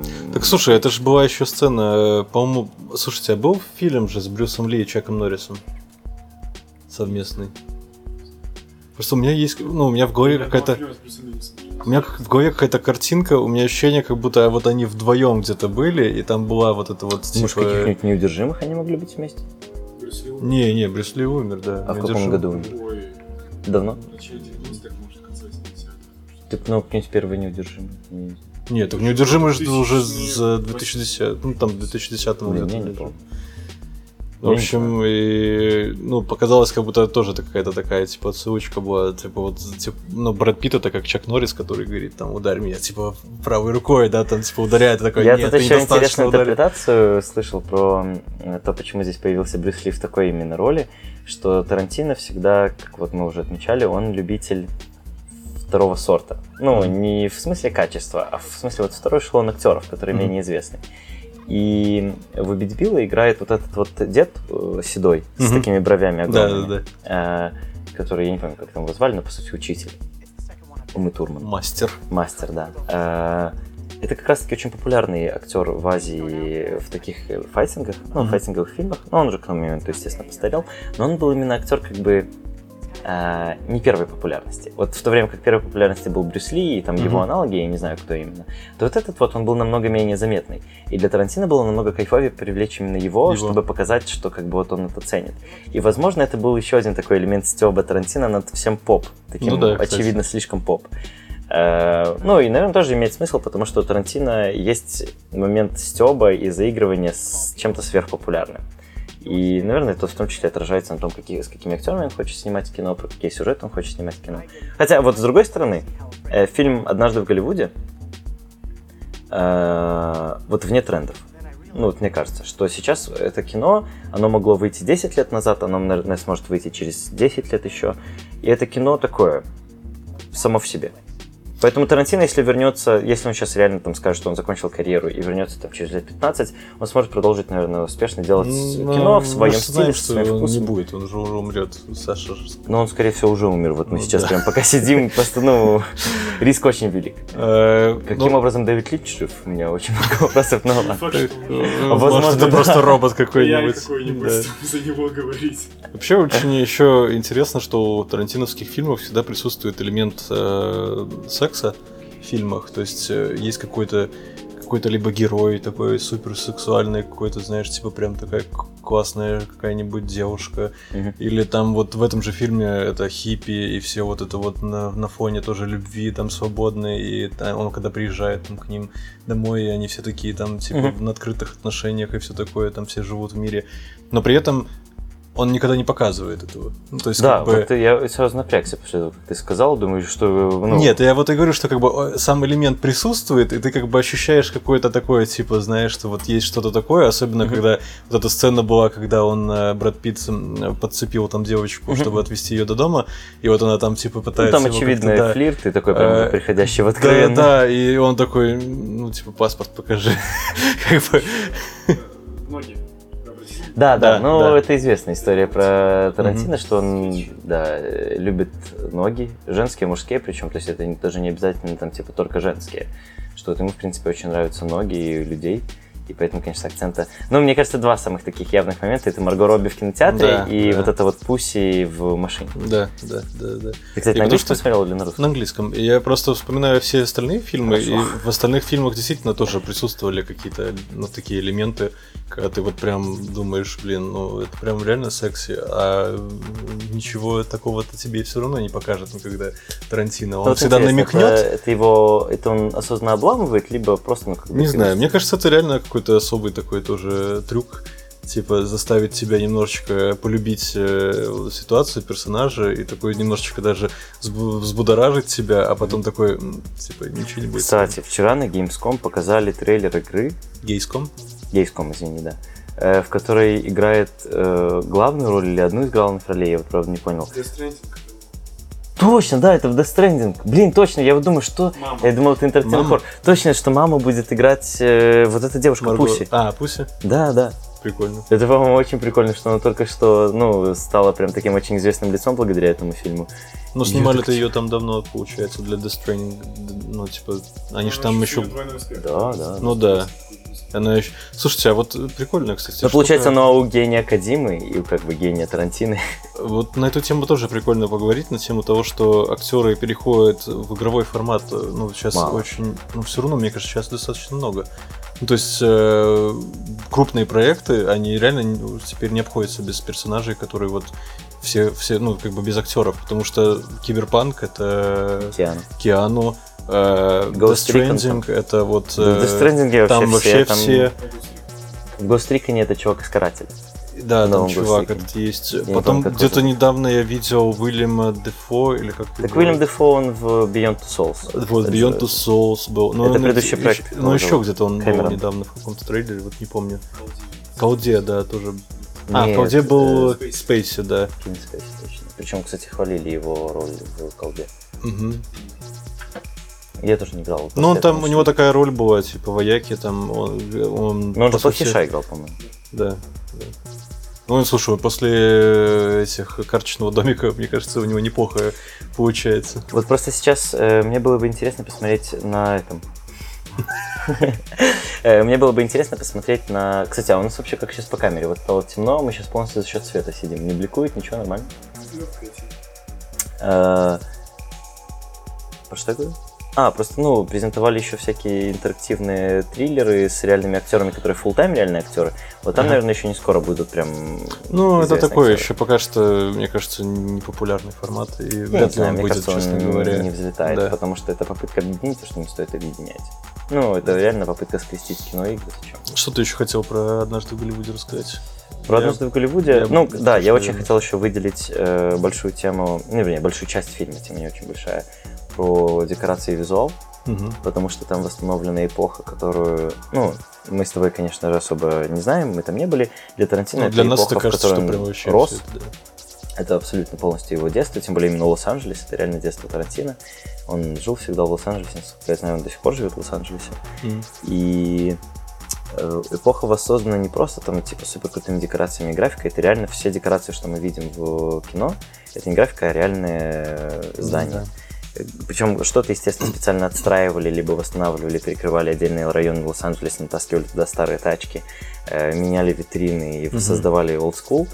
А какие-то места, вот, например, место, в которое Ди Каприо и Брэд Питт в конце едут э, в бар, чтобы выпивать, Мгм. койот бар называется. Он до сих пор в таком состоянии? Да, что это вот просто э, Тарантино специально ну, искал места, которые не поменялись. В духе того пор, времени. да. Что вот они с тех пор остались такими же. Вот этот бар Койот, плюс какой-то Тако Белл фигурировал в... У нас, мне кажется, такая шайба будет. Не, шайба сильно внутри поменялась. А, да? А там тоже была фишка, что как бы внутри он еще такой довольно олдскульный, а шайба внутри, ты что, она там несколько уже пережила возрождение. Не было Я там мозгобой не 2014. два раза уже играл. Cotton. Club там сейчас. Прикольно. Там, ну, странно, но обновили чуть-чуть. Вот, поэтому очень большое внимание уделено. И даже сейчас будет какой-то кинофестиваль в Лос-Анджелесе, я не помню, как он называется. Мгм. И вот Тарантино анонсировал, что специально к кинофестивалю какую-то улицу Лос-Анджелеса опять возведут там с декорацией О, э, для однажды в Голливуде, ну, как бы как элемент фестиваля, для того, чтобы вот, ну, как бы такая достопримечательность местная будет. По поводу, э, ну, это не касается фильма, просто я сказал про то, что они возведут декорации там, для этого фильма. Я вспомнил, что недавно читал про будет какой-то celebration date э, для сериала «Друзья». Там сколько-то там 25 лет или сколько, я уже не помню. И они возведут э, в Нью-Йорке специально всю квартиру и улицу с фонтаном, короче, и кафе, где они постоянно сидят. И можно будет походить по этой экспозиции, типа посидеть возле фонтана. Там, короче. я просто не Я, я, я бы на самом деле сам сходил, мне кажется, это, ну, знаешь, типа, как окунуться просто вообще во все Ну, я бы это. сходил во что-нибудь там для клиники или для, как А, встретил да. вашу маму, вот тоже их там бар, квартира. Что там еще было в как встретил вашу маму такого прям культового? Или для теории большого взрыва тоже. Вот их А, две квартиры, Две квартиры подъем на лестницу. магазин с комиксами. Но я смотрел, на самом деле довольно интересно смотреть э, видео, э, как снимаются ситкомы, как вот устроены эти декорации. Как площадка вообще вся Да, выстроена. потому что площадка очень маленькая, и она Мгм. очень... А там обычно все комнаты Хорошо. все друг к другу Да, это один павильон. Мгм. То есть, и там прямо в местах, где снимается это все, ты просто идешь, типа, павильон, как и встретил вашу маму, павильон, э, там, Ну типа, да. теория большого взрыва, павильон того. И оно как бы все компактно в одном месте расположено, только успевай переодеваться и сериал в сериал туда-сюда, да. Вот, поэтому интересно. Вот, поэтому как, как встретил... э, ого. Однажды в Голливуде. Я хотел просто выделить еще и то, как воссоздан образ, потому что он не только в костюмах, прическах, он еще и, конечно, внешне в, Да, том, как да. все вокруг выглядит. Слушай, Брэда Питта прям Тачки. даже этот, его в солярий отправили, он такой весь прям был как. Лос-Анджелесский хлопец. Загар, да, Автозагар, да, да, именно автозагар. Мне кажется, Ну. это было прям специально, особенно у Ди Каприо, потому что он бронзовый был. Мгм. просто. Не, только Брэд Питт тоже был такой Вполне очень... может быть, что в то время такая мода была, да, Возможно, и да. М- это- мне- Нам в- это, мы в конце очень угорали с фразы, когда э, Ди Каприо спрашивал, ну, сосед у Ди Каприо спрашивал, говорит, а что ты сделал там с э, грабителями? И он такой, «Ну, I burned them to crisp. Типа, и это выражение, типа, to crisp, знаешь, типа, как курочку какую-то зажарил, типа, но, но настолько смешное. Ну, мы никогда такого не слышали, как бы. Блин, но с огнеметом типа, да. умора, и это, конечно, прям такой классический тершак э, от Тарантино. Вот это уже прям огнемет, э, там, У тебя тоже, кстати, весь зал хохотал просто, когда все, все тут весь этот движ в конце Да дошел? вообще, весь, конечно, Все вроде с одной стороны угорали. такой ужас, Да, да, да. происходит, настолько откровенная жестокость, Ну, ты которую понимаешь, что это настолько где- ржачно. Ну, все ржут. И вот это, конечно, мастерство режиссера, так вот все построить, так все настроить, чтобы реально это было и с юмором. И я безумный фанат еще и жены этой э, Ди Каприо. Франческа, по-моему, ее зовут, господи. Ее так мало, но она такая стереотипная, такая карикатурная, очень смешно. Э, Вот, ну и, конечно, банда Мэнсона, и это э, ранчо, на котором они живут. И очень много таких маленьких-маленьких деталек, которые смешные. Я вот даже не знаю, что было там прям таким выделяющим смешным. Мне очень понравилась сцена, где э, Ди Каприо снимается. Там, где Э, одним кадром В очень... салоне, где... Да, Мгм. потому что там, во-первых, это реально очень э, длинные кадры. То есть там немножко меняется вообще там фильма, и мы правда, правда видим очень длинные кадры, где Ди Каприо разговаривает с этой девочкой про книгу. Они идут, только они разговаривают про книгу. Это один очень долгий Длинный кадр. кадр, да. Э, Потом вот, когда у них там несколько дублей, это тоже буквально несколько кадров, ко- некоторые из которых прям очень длинные, на несколько минут. И очень сильно меняется в этот момент динамика фильма, ты как бы намного больше видишь Ди Каприо, намного... и потом вот эти слезы в его глазах, когда ему девочка на ушко шепчет, что, там, что она говорит, что это самая лучшая игра, которую она видела в своей там, Эти жизни или усы еще, карьере. блин, накладные. Блин, усы прекрасные. Вообще Я офигенно. сегодня видел возле Московско-Венского мужика, у него усы как у Халка Хогана. Я постеснялся сфоткать. Такие вот. Вот такие. И И я прям торчат еще вниз. я еще со спины шел, и я увидел, как бы, вернее, я его со спины сначала видел, обгонял его. В бандане Я со, здесь? спины, Нет, нет. Э, я со спины еще думаю, ничего себе, это что, усы? Ну, не со спины, так сбоку, сзади. А потом я обгоняю, я обернулся даже, чтобы посмотреть, но у него правда были Прям такие густые. прям. Реально, реально, как у Халка Хогана, Блин. но сфоткать как бы не очень было. Мне кажется, вот если Лев, э, наш прошлый гость, э, который рассказывал нам про, про гены, Мгм. про генетику, если вот он еще отрастит, отрастит вот здесь, то тоже будет. Но они должны быть очень пышными. Но у него, это слушай, усы просто. здесь прям пышноватые, да. Да, ну тут они прям, знаешь, должны быть волосы. Хотя должны быть... Ну, у Халка Хогана, я не знаю, настоящий ли у Халка Хогана. Может, это какое-то такое... Давайте 500 тысяч лайков или, или Отрастит Себе усы. И проверим, проверим, да. Ребят, я поку- согласен. покупайте, пожалуйста, лайки там на автолайкерах каких-нибудь. Собираем лайки теперь, все, да. И подписывайтесь на PewDiePie. Там у него 100 миллионов скоро будет, и... Уже пора ему... как- со словом подписываюсь на PewDiePie, другая ассоциация. Не, ну это жесткая ассоциация. Э, Про 100 миллионов... э, Просто с 31 После 31 августа, с 1 сентября, он в своем недавнем видосе об этом говорил, эм, YouTube анонсировал то, что у них больше не будет вот этого live count а количества подписчиков. То есть ты не сможешь посмотреть, сколько именно подписчиков. И не перестанут работать вот эти вот live counter ы, которые в YouTube есть. Знаете, много live видео, где ты видишь в реальном времени, как меняются подписчики. То есть, э, ну, YouTube таким образом борется с сайтами типа Social Blade, которые собирают статистику по YouTube. Мгм. Эм, они хотят больше там у себя агрегировать. И они тебе будут Но показывать для- количество ну, но типа, с буквочкой. K или с буквочкой M. Там просто типа 93 миллиона или 93,5 А, миллиона, понял. и все. Ну, слушай, все равно это понятно, типа, что много. Но ты не сможешь как бы праздновать там, вернее нет, ты как раз таки сможешь праздновать, получается, тот самый момент, когда у тебя внезапно 99 превратилось в 100, но ты, получается, не видишь вот этих всех индивидуально Ну да, приходящих людей, ты не видишь бегущих цифр. И это поэтому- наверное. Или сколько человек у Не, так это, Ну, это 100 миллионов. не, это для всех каналов. Это для всех каналов, то есть теперь ни у, кого, ни у кого из каналов не будет показываться реальное количество. У тебя просто А. будет сокращенное. Там 1 K и все, или там полтора K. Это для подписчиков или для... э, это- Подписчиков на канал. Или для live counter ов, которые, типа, просматривают живое видео?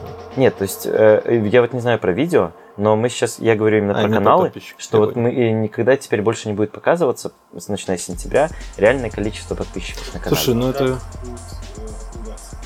Ну это вот они уже сами должны решить. Как округляться? Да, обычный... Миллион стоит, а миллион 10 тысяч. Ну то есть явно, что округление будет более мелкое, там, для тысяч, будет. для, ну типа миллион сто, Ну, один один. Ну, оно примерно так и будет, да, как Ну, я думаю, что типа это никак не отразится для тех, кто продает рекламу, потому что наверняка останется инструмент э, в статистике, чтобы выгрузить данные и чтобы ты мог показать. Нет, ты все равно видишь, что 10 Да. плюс или 5 плюс. Я думаю, сам ты будешь знать реально. Я думаю, что нет. Мне кажется, что чисто аналитику ты можешь узнать. Я думаю, что это точно то. Ты всегда можешь посмотреть. Да, стопудово за подписку там. Не, YouTube, кстати, мало такого монетизирует. Все-таки Мне кажется, реклама слишком много зарабатывает. Мало пока что. Вот, ну просто на PewDiePie сейчас призывают в интернетах подписываться, чтобы успеть вот посмотреть именно в реальном времени, как у него 100 миллионов стукнет, потому что потом ты такого не сможешь красиво его увидеть. Осталось две недели, у него 99 с чем-то миллионов. Тут, тут главная новость. Э, В Минске появился единственный и неповторимый блогер, у который набрал уже миллион подписчиков. Ты про Варламова? Нет, кстати- это Влад А4 бумага. Подожди, в смысле? Радуемся за него.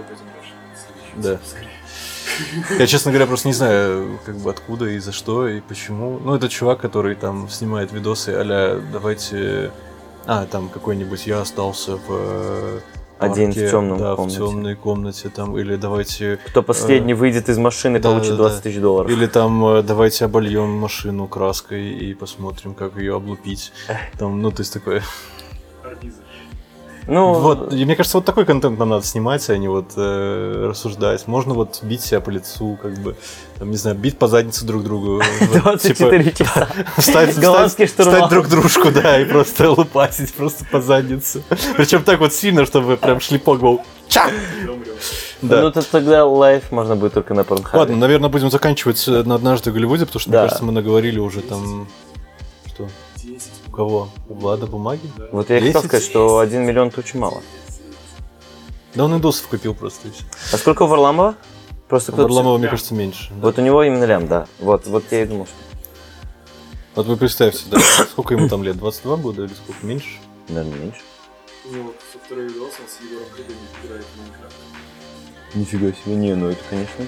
Короче, ребят, пишите в комментариях, если вы хотите игровые стримы, мы можем вам для вас замутить. У нас есть огромная команда просто профессионалов. Мы играем в Радугу ЛГБТ, мы играем в э, Battlefield, мы играем в Майнкрафт, мы играем в э, Rocket League. Я сказал Майнкрафт. Майнкрафт. Майнкрафт меня не берите всю эту суку. Короче, у нас есть Слава, который делает офигенный Но стримы монтаж. записывать, короче, Да. реально можем. Да, Слава, монтаж. Все, Я не есть знаю. команда мечты. Мы, как бы, если нам предложат работу, я завтра же брошу свою работу, я буду, типа, делать стримы крутые. Я буду тренироваться. Я Толю уговорю. Будете киберспортсменами. Я согласен. Ладно, давайте, ну, типа, закрываем тему с «Однажды в Голливуде», но переходим на другие киношные темы. Киношные именно. Ну, такие около киношные. Э, Ну, тут у нас большая еще одна новость, это Mindhunter. Mindhunter. Я не знаю, Ама Bloodhound. Mindhunter. Э, Вот, э, сериал начал, вернее, вышел на Netflix в пятницу, как обычно, весь сезон сразу же. Эм, Первый сезон, Пахнет пластмассой. ну, нормально, мне даже нравится. Не, не, все горит, горит, видно. Не, видно тоже, что горит. Короче, Mindhunter это сериал про отдел э, ФБР, который начал заниматься расследованием и попытками понять э, серийных убийц. Э, он, как, бы, как обычно, loosely based на реальных э, Событиях. событиях. То есть это реальный отдел ФБР такой существовал. Это реальные люди, которые, ну, вернее, были люди, которые вот впервые задались вопросом, что, ну, наверное, серийные убийцы отличаются по психологии от простого преступника, что что-то Мгм. их, что-то у них, что-то ими движет другое, чем просто одноразовая там вспышка ярости. И они пытаются это понять. И вот что интересно, в первом сезоне они говорили об довольно известных убийцах, там, я не помню, как фамилия Кемптон, как... В общем, которые у нас не особо известны, потому что все-таки Нет, американские ну, фамилии, персонажи. да, не- нет, тут не, не подкинь. Но они, наверное, выделились тем, что очень э, похоже воссоздавали э, не только внешность этих серийных убийц, Ну и манеры его. а манеры поведения, э, говорения, Мгм. потому что все те интервью, которые происходят в сериале, они были в, реальном в реальной жизни, они даже во многом повторяют какие-то цитаты из Ну этих да, реальных да. интервью, что подливает сюда, конечно, жуткости, и ты, правда, можешь понять, что вот, ну, они в сериале... Чувака правда, реально что-то с головой не то. ну, что они, правда, они как бы, с одной стороны, они не такие, как ты, наверное, ожидаешь часто убийц, Они в какие-то моменты жуткие, в какие-то моменты очень человечные. И они... Можно даже посочувствовать даже. Да, и с другой стороны, они в какой-то другой момент они манипуляторы. Кстати, вот я сейчас понял, что, наверное, каннибал Вектор тоже, ну, тоже в какой-то момент ему сочувствуешь и понимаешь, что он гениальный злодей. Мгм. И то есть у тебя тоже весь спектр эмоций. Вот, но в этом сезоне они на волне тренда. И да, да. А, у них тоже будет Мэнсон. Опять же возвращаемся к однажды Да, в Голливуде. Кстати, первый про Мэнсона, что я помню, вообще откуда я хорошо узнал историю про Полански и Шерон Тейт, это один из сезонов американской истории ужасов, э, наверное, предпоследний в данный момент. Он был как раз-таки про то, что э, про то, как создается банда Мэнсона, семья Мэнсона, только в наше, в наше время из-за Трампа. Что Трамп приходит к власти, э, появляются вот эти там ультраконсерваторы, Мгм. там какие-то ультранационалисты, и один из главных героев начинает вокруг себя собирать такую секту и сходить с ума, и потом убивать кого-то, и там, ну, отсылки к э, роману Полански, и я прям очень был впечатлен. Я вот тогда подробно узнал всю эту историю, поэтому вот то было. Теперь э, у нас есть «Однажды в Голливуде», вышел полнометражный фильм э, про Чарльза Мэнсона, я не помню, как он называется. Видимо, в этом году какая-то годовщина. Или что-то такое. Почему? Может так быть, но внимания. он же умер Или в кто-то задал такую В моду? 17 вроде, я, кстати, не знаю, когда он умер. Мэнсон? Или, да, он в Не, 2017 по-моему, умер. раньше. В 2017 Он умер или его умерли? Не, он Нет, в тюрьме умер. Он в тюрьме умер, его приговорили изначально к э, смертной казни, но потом заменили на 9 пожизненных. Мгм. И 9 пожизненных звучит как-то очень смешно. Но, он, видимо, э, так складывается. видимо на, на тот э, расчет, что если вдруг там Амнистия. будут подавать да, какие-нибудь Не, не, там, ребят, там, апелляции ну, или что-то во-первых, есть амнистия, не амнистия. Просто в Штатах работает по-другому судебная система, чем у нас. Э, У них складываются наказания. То есть у нас, если ты подходишь по нескольким статьям, а, вот почему тогда, да, если в 18 он умер, то да. В 17 А в 17 17, 17. Ну, то есть, да. 19 ноября. Ну, может быть... Не-не-не, Ну, я думаю, да, что просто сухо. как только он умер, все начали спокойно снимать кино. А когда убили Полански? Там не написано. Так это вот 50... Ну, не Поланский, а жену Полански. Полански никто не убил. А, вот в ноябре, да? А, Нет, Нет, так я спрашиваю про дату, когда там с Во-первых, Полански. убили не Поланский, а Шерон Тейт. Ну, в смысле, жену и... А Поланский еще долго жил, у него была потом 15-летняя жена. Офигенно. Не жена, а... У него все женщины А по- были очень... Ну, а потом его за это изгнали из Голливуда, он вернулся в Польшу, и о нем больше ничего не было известно. Поланский быстро потом закончилась карьера из обвинений в 9 педофилии. августа 69. А, точно, 8-9 августа. В ночь с 8 на 9. Да, да, да, точно. Я же И забыл. вышел как раз. Ну, я говорю, вот как раз Вот в этом был замут. было, Да, я, я уже забыл, что я читал. Вот, так, короче, про Мэнсона сейчас, конечно, явно популярная тема. Э, В Майндхантере тоже про это будет. Я что-то сейчас э, вспомнил, что я хотел что-то интересное сказать, да я забыл. Я единственное, что еще видел, что с Мэнсоном есть какой-то редкий документальный фильм. Э, Его, ну, там интервью с ним, по сути, как бы это и весь как бы документальный фильм. И он вроде даже есть э, на Ютубе, но как-то его там под каким-то странным названием, типа, то есть специально, возможно, чтобы там его не все смотрели или что. Мгм. И я вот хочу, кстати, посмотреть, но мне кажется, будет как-то жутковато, наверное, смотреть.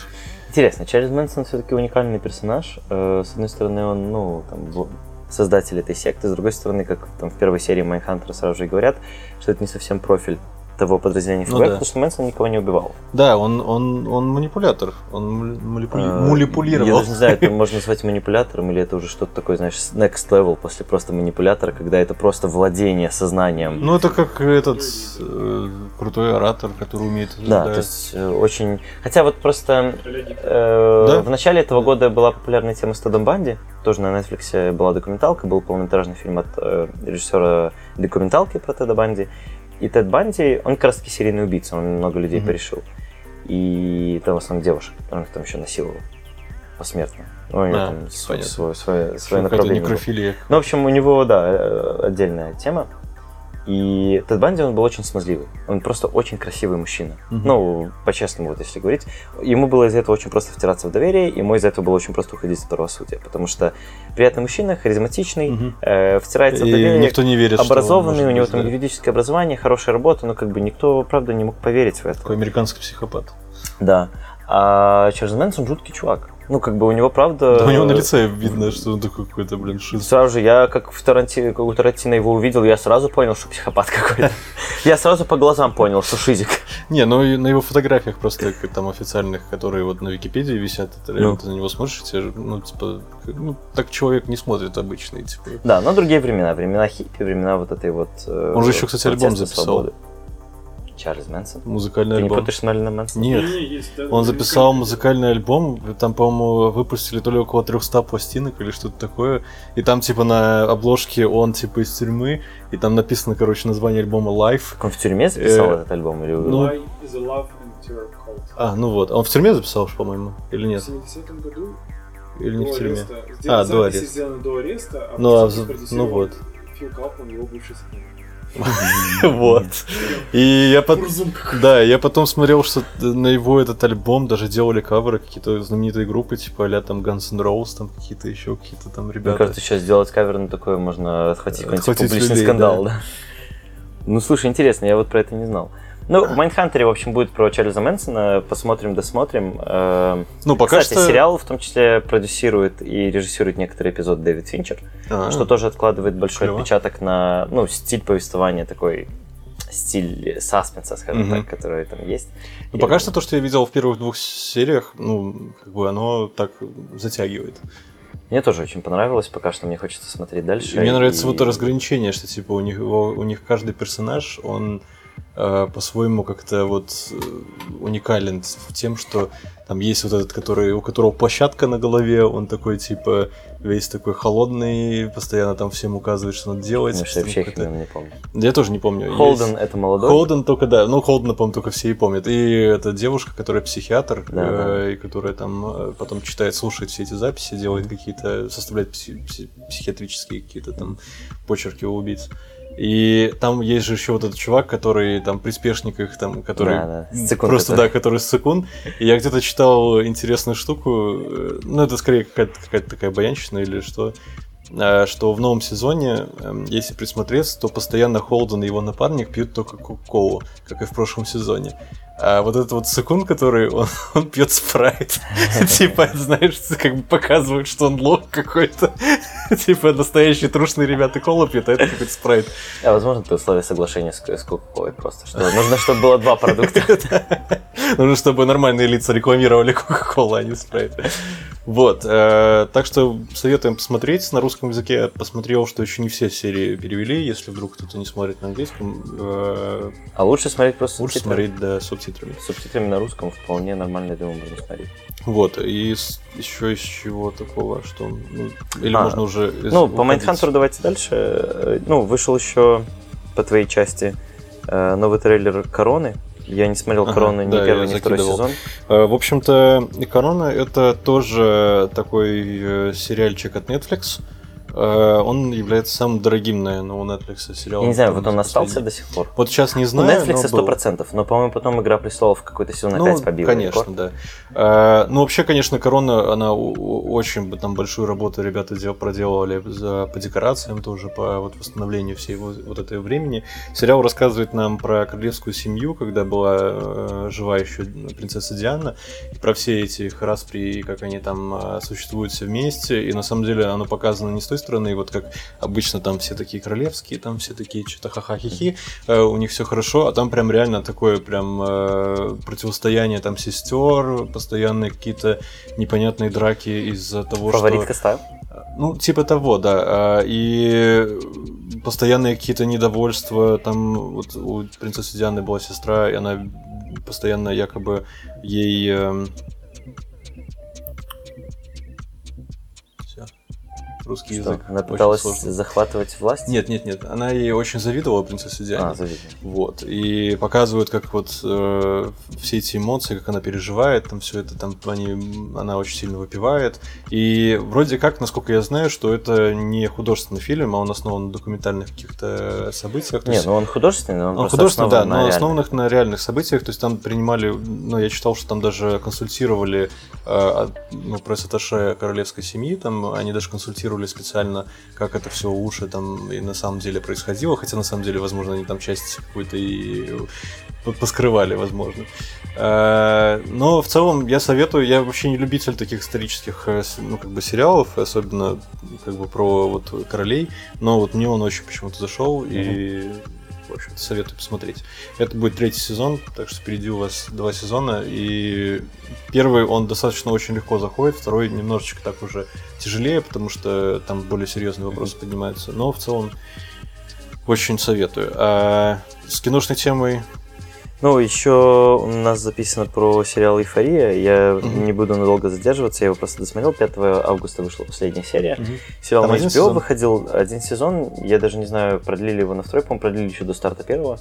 Э, Сериал продюсирует Дрейк. эм, и В главной роли играет Зендая, которая вроде выход... выход как-то выходец это мужчина, а выход... Не выходка. Выходец. Выходит. Тоже Даже женского. нету женского и формы. Она выходец. Короче, ну, она снималась в Диснее вроде бы в этих всех молодежных Мгм. фильмах и так далее. Зендая ее зовут. Э, Сейчас она занимается музыкой, наверное, в том числе тоже под покровительством Дрейка. Эм, Сериал рассказывает о современных школьниках, про... Я поднимал тему вообще про этот сериал, когда мы говорили про Stranger Things и про то, насколько э, современно показываются проблемы современной, проблемы, да, современной молодежи. По сути, он максимально современный, но снят все равно, конечно же, взрослыми людьми. Э, Я слышал сравнение, с которым я очень согласен, что это скинс нашего времени. Там очень много наркотиков, очень много секса, очень много какой-то такой чернухи, не тарантиновской, а более повседневной. Естественно, какая-то американская реальность. Естественно, проблем поднимается довольно много.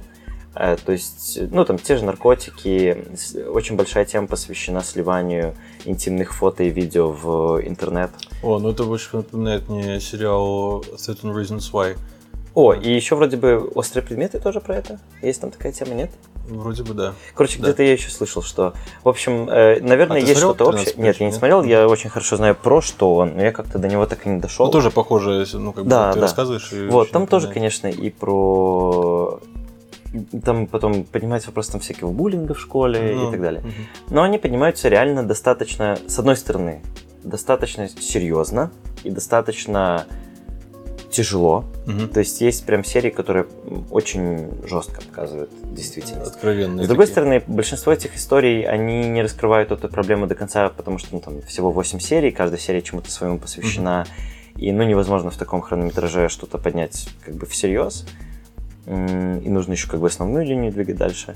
И они как бы заканчивают, они либо обрываются довольно резко, и ты как бы остаешься наедине со своими мыслями, так как бы ну и чё.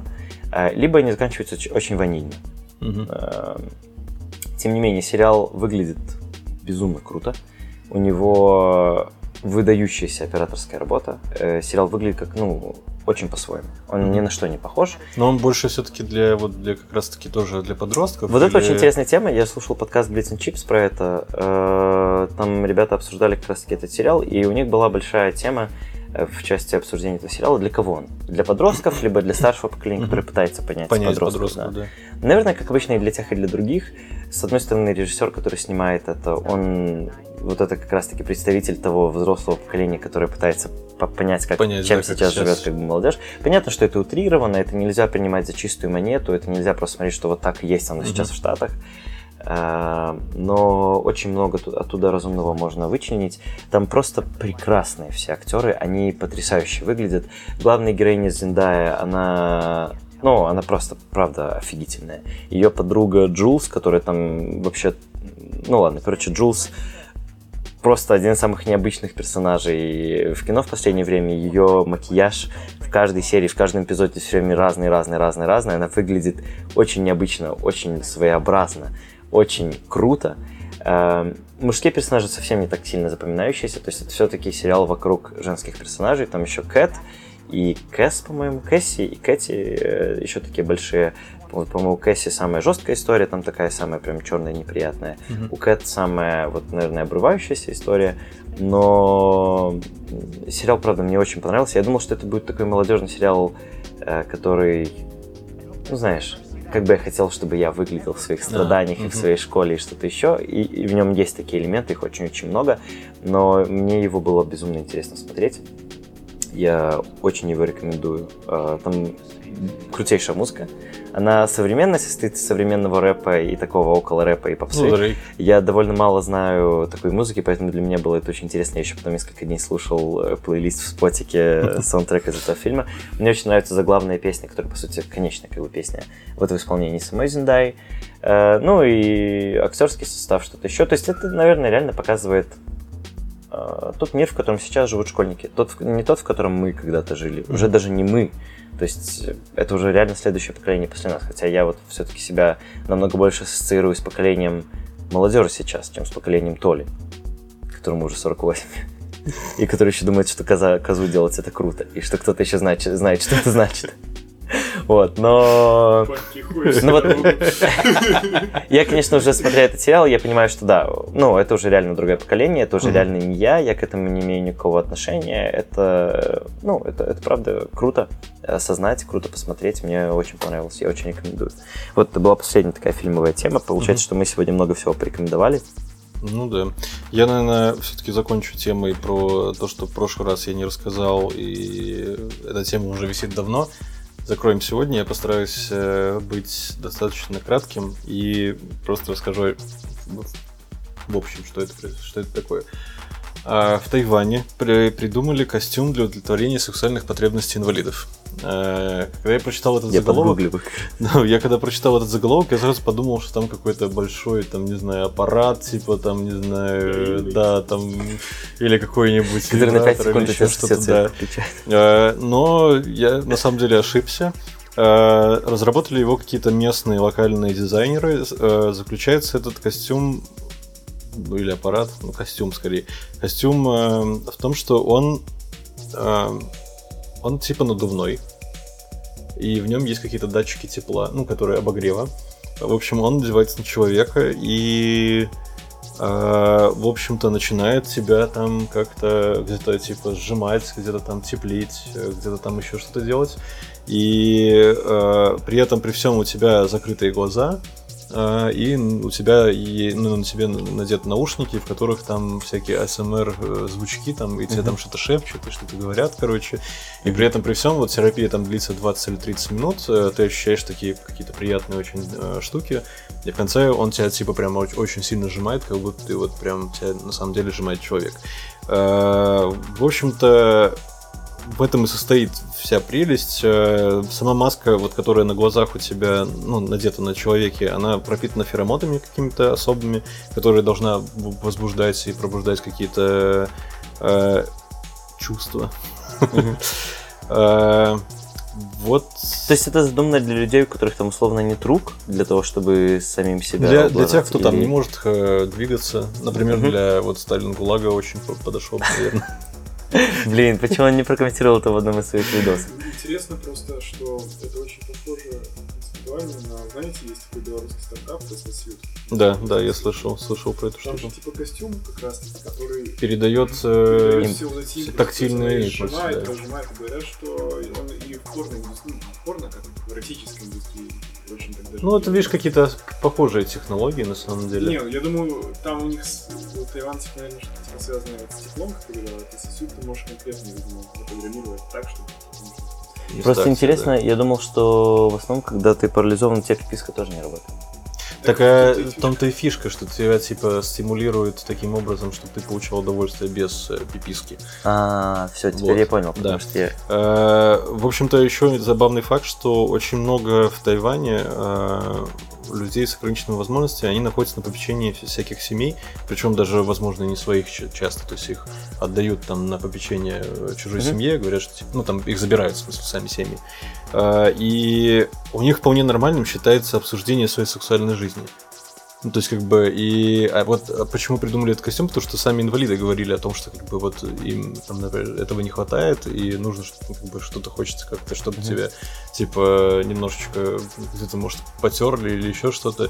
Но когда я поним... ну, думаю об этом, я понимаю, что, например, у нас в стране я вот, честно говоря, даже не знаю. Мне кажется, это какая-то тема всегда такая на грани табу еще с советского времени. Да, да. И что вряд ли кто-то из э, людей с ограниченными возможностями может себе позволить сказать, что типа мне хочется там как-то тепла, мне хочется, чтобы меня приобняли, там где-то потерли, и угу. ну, все на него посмотрят и скажут, что, блин, чувак с ума еще сошел, помимо как кто не хочет проблем.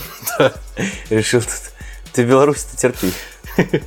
Э, в общем-то, такой же еще костюм, э, как оказалось, используется в Британии, но они его используют для терапии женщин, которые подвергались э, сексуальному насилию да, в прошлом. То есть они таким образом пытаются помочь женщине привыкнуть вот к каким-то таким чувствам, типа когда тебя обнимают, когда тебе тепло, потому mm-hmm. что после этого достаточно сложно, чтобы тебя да. кто-то к тебе прикасался. А, так вот, еще был вопрос в том, что мне было интересно, что я недавно еще как раз по- почитал и послушал, что есть такое понятие сейчас, как суррогатный партнер. А, и мы как-то частично затрагивали эту тему, А, что да. в Японии Но там мы скорее про электронную версию. Да, мы говорили. это про электронную затрагивали, но есть э, суррогатные партнеры, и что это такое? Э, это человек, чаще всего это может быть еще и э, психолог или сексолог, который эм, помогает тебе преодолеть какие-то барьеры в твоей сексуальной жизни, или помогает тебе преодолеть страхи, или помогает тебе понять э, вообще, вообще себя, как бы и принять как бы себя. То есть э, и, кстати, есть уже прям целая... Why are you gay? Да, причем есть даже целые уже институты, как оказалось, я погуглил, э, куда ты можешь прийти и сказать, что типа у тебя есть проблема, и ты хочешь, чтобы тебе, ну, как бы кто-то помог. Если вот, ну, приходит к тебе человек, и прям вы занимаетесь какой-то терапией, это может быть не, не просто секс, э, это, ну, типа, это и разговоры, это и какие-то там эксперименты, и при том, что они даже помогают э, там и в какой-то такой семейной части, то есть могут там привлечь вас обоих, там, например, там попытаться как-то при этом присутствовать. И на самом деле это такая штука типа на грани, потому что это Мгм. вроде как э, человек, ты понимаешь, что он работает больше как психолог семейный или вообще просто как сексолог. Но в то же время ты, ну, как, как-то кажется, как будто ты платишь человеку просто за секс, ну, типа, как проститутки. Ну, получается, что там есть элементы и психологии, и реально, ну, такой Да, проституции. да, да, да. И я вот слушал подкаст как раз с одним из чуваков из России, который помогает женщинам, типа, преодолеть их какие-то страхи или сомнения, или принять себя. И он так просто откровенно говорит, что, типа, ну, я, мне всегда нравится заниматься сексом. Э, А когда я понимаю, что я еще помогаю при этом, как бы, девушкам как-то, ну, преодолеть свои страхи, то мне это доставляет, мол, вдвойне удовольствие. Ну, это теперь Ну, начинает звучать непрофессионально. Так я и говорю, и мне показалось, что так любой человек может прийти и сказать, что Ну типа да. я суррогатный партнер, я сейчас тебе помогу принять себя. Все, что ну, типа мне потребуется, давай мне деньги, а я тебе буду сейчас говорить, что ты красивая, и еще мы с тобой займемся любовью. Ну, короче, открывается для Да, мошенничества и это как-то очень такая сомнительная тема. А, вот, наверное, и все. На этом тема закончилась. Ну, ясно. Вот У нас еще была одна обсудить. тема про самокатчика, которого штрафовали в Минске. Ну, просто давайте ее затронем, потому что большая тема, мне кажется, кто ее только не обсуждал. Я тоже подгуглил, как раз уточнил, что да, его, получается, не прав лишили, его лишили права заниматься деятельностью. Да, давай сначала изначально. Ну, в общем, история в том, расскажем. что я не знаю, почему все так это уточняют, почти как айтишник, да? что бармен Ну, слушай, возвращался с работы, Мне кажется, бармен это как э, следующая каста после айтишников, потому что я, кстати, часто... Барбер, бармен. Барбер, бармен, да. Айтишник. Ну вот, короче, трио В общем, был какой-то бармен, э, который возвращался с работы э, на самокате. Ехал на самокате по проезжей части. Не знаю, наверное, рискованно. А так как? Э, В общем, возвращался с работы по проезжей части, ехал на самокате. Его остановили ГАИ. э, Проверили его на Алкотестер. алкотестер. Алкотестер показал там 0,3 промилле или что-то такое. Э, То есть, ну, как бы это недопустимый, недопустимое количество алкоголя. В общем, его оштрафовали очень сильно. По-моему, на 50 базовых. Да, там в районе что-то прям крупной суммы, в тысячу Короче, рублей было. 20 рублей. Ну, считай 20 10 чем-то долларов одна базовая. И его штрафовали на Почти 50 5000 базовых и лишили права заниматься с- деятельностью, связанной с, там, ну, вождением. управлением транспортом, Мгм. э, на 3 года. Ну, и это При поднимает, том, что, конечно, при много том, что у него нет водительских прав в принципе. Да, то есть он просто не сможет их получить. Он просто не года. сможет дать. Да, его не прав лишили, вот я еще тоже почитал, его лишили права заниматься деятельностью. Вот, и как раз таки в этом-то интерес, что с самокатами сейчас очень большой вопрос во всем мире. Самокаты стали безумно популярны, элек- электросамокаты. Некоторые из электросамокатов развивают скорость там, больше 50, больше 60 км в час. И а мы, это кстати, они выглядят как Харлей вот Да, так вот. так и мы уже видели, кстати, что в Минске по проспекту Победителей катались такие Уже ребята было машинами, много да. кейсов, когда люди ездят по дороге. Регулирования для самокатов сейчас просто нет. То есть они считаются транспортным средством по ПДД. У них есть двигатель, поэтому они транспортное средство. Ну да, Но это если, то они, но транспортное если средство, они которое- находятся на проезжей части. Не, неважно, просто если у них есть двигатель, это транспортное средство. В любом случае. Но вот фишка в в том... этом, вот в этом кейсе просто, ну, я читал э, комментарий юриста, Мгм. который говорит, что в ПДД на- четко написано, что э, транспортное средство, находящееся на проезжей части. То есть как бы самокат вроде как все равно, если он не на проезжей части, не считается. Короче, не фишка в том, что. Для самоката тупо нет регулирования. Ну, и ты вот когда да, что учишься на права, э, ты учишь там все категории, которые есть. И они начинаются самая простая с мопеда, Мгм. потом мотоцикл, потом там уже начинается легковой транспорт Потом и трицикл, тяжелый это еще какой-то там... э, Да, но у нас всякие квадроциклы, например, квадроцикл у нас не попадает под- ни под какую категорию. И эта проблема уже очень-очень много лет есть в белорусском Мгм. ПДД, что квадрики вообще никак не регулируются. То Ну, они, вообще правда, и не непонятно, ездят На них бы нужно по проезжей части ездить, либо на них нужно по тротуару, либо что вообще, что Не, это там такое? квадроциклы считаются транспортным средством, там в зависимости от двигателя все равно, типа от объема Там есть двигателя. зависимость. Ну, короче, пол- получается, что самокаты никуда не подпадают, при этом они развивают скорость э, более там высокую, чем мопеды, Мгм. на которые у нас тоже там нужна минимальная вообще адекватность, чтобы ими управлять. Да блин, мне кажется, в любом случае, если ты выезжаешь на, про- на проезжую часть, и Да ты, даже если не выезжаешь, ты да, обязан то есть просто правила. самокаты развились достаточно быстро, и просто сейчас никому не понятно, что это такое. Мгм. Это должно регулироваться как велосипед, это должно регулироваться как что-то отдельное, это должно регулироваться как мотоцикл. Должна ли быть разница там для разных типов самокатов, когда Нужны ты ли стоишь, для них когда номера, сидишь. там, не знаю. Нужны ли какие-то- для них номера, нужно ли для них сдавать на правила, то есть можно ли им будет реально ездить по дороге, как мотоцикл. Вообще, что, что делать? Но они сейчас вроде говорят, что нач- начинают э, уже думать. Ну, в Беларуси обеспокоились, но если это беспокоение выражается только тем, что сейчас начнут штрафовать на 50 базовых тем, что всем. Всех подряд. Ну, то есть, по сути, для меня, ну, как бы, да, он на проезжей части, но он на самокате. Причем он на самокате вот на таком стоячем, это не какой-то А, Харлей он не самокат. сидячий был, да? Нет. Э, Даже в статье А, он же написано, что какой-то был там. э, самокат. самокат, который по техническим там, типа, свойствам не может развивать скорость выше 25 км в час. То есть это обычный самокат. То есть он ехал там, ну да, не, не очень-то и быстро. Довольно обычный самокат, короче. И, ну, по сути, это то же самое, что штрафануть велосипедиста на 50 базовых величин за то, что он пьяным ехал на велике по проезжей части. Ну да. Я бы очень удивился, если бы велосипедиста штрафанули. Или пешехода штрафануть на 50 базовых величин за то, что он шел по проезжей части э, пьяным. Ну, как бы, ну, странноватый штраф. Не, ну пешеходы-то штрафуют. А штрафуют на 50 базовых величин. Ну не на 50, да. Ну, что ну, ну, подожди, я, может, конечно, нагнал про 50, но у меня была открыта статья. Я просто Нет, проверил. там какая-то большая сумма была, это точно. М, 50 базовых величин, 1275 рублей. Это больше 600 баксов. Ну, это вообще неадекватно. И да, я понимаю, что это небезопасно. Да, я понимаю, что тем более пьяным это вдвойне небезопасно. Но проблема в том, что вообще нет никакого регулирования для этих самокатов, а не в том, что люди пьяными на них ездят по проезжей части. Слушай, я недавно вон видел на проспекте Независимости бабка с этого, с, э, э, с площади Победы, там, где костер этот горит наш э, великий, и она оттуда просто пошла прям по проспекту. Но, к сожалению, я это могу понять, потому что бабуля может быть тяжело спускаться вниз и вверх из подземных переходов. Она, она не лифтов. переходила дорогу, Ах, куда она пошла? она просто шла наверх к цирку, прям по, по проспекту. Благо проезжала какая-то ну, гаишная машина, и она остановилась, и он ее начал И он ее уговаривать. оштрафовал. Не, он ее начал уговаривать, она еще такая, я типа пойду, мне туда. Ну, понятное дело, что у нее, возможно, что-то не так было с головой, или, может, она действительно хотела поскорее уже э, уйти.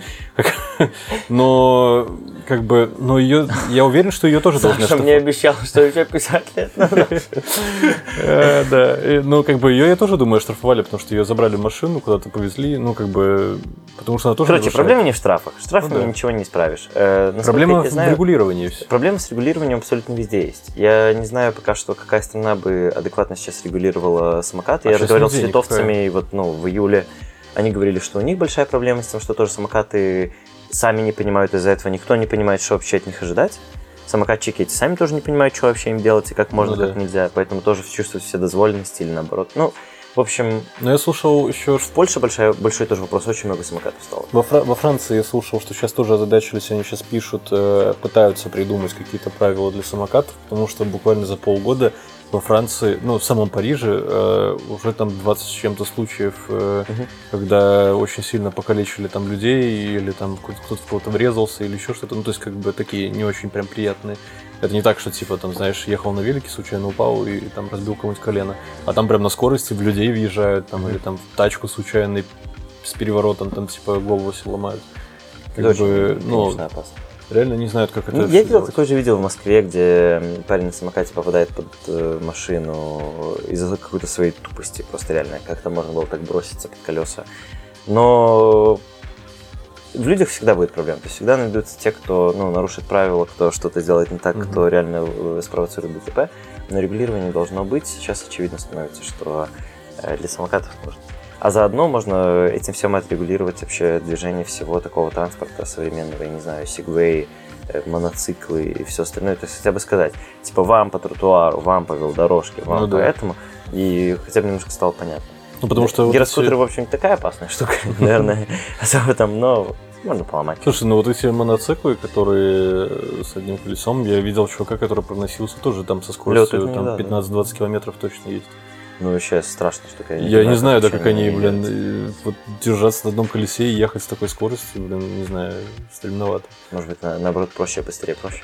Как на велосипеде. Это как этот э, Хаммонд из э, этого из Гранд-тура, который всегда считает, что главная скорость.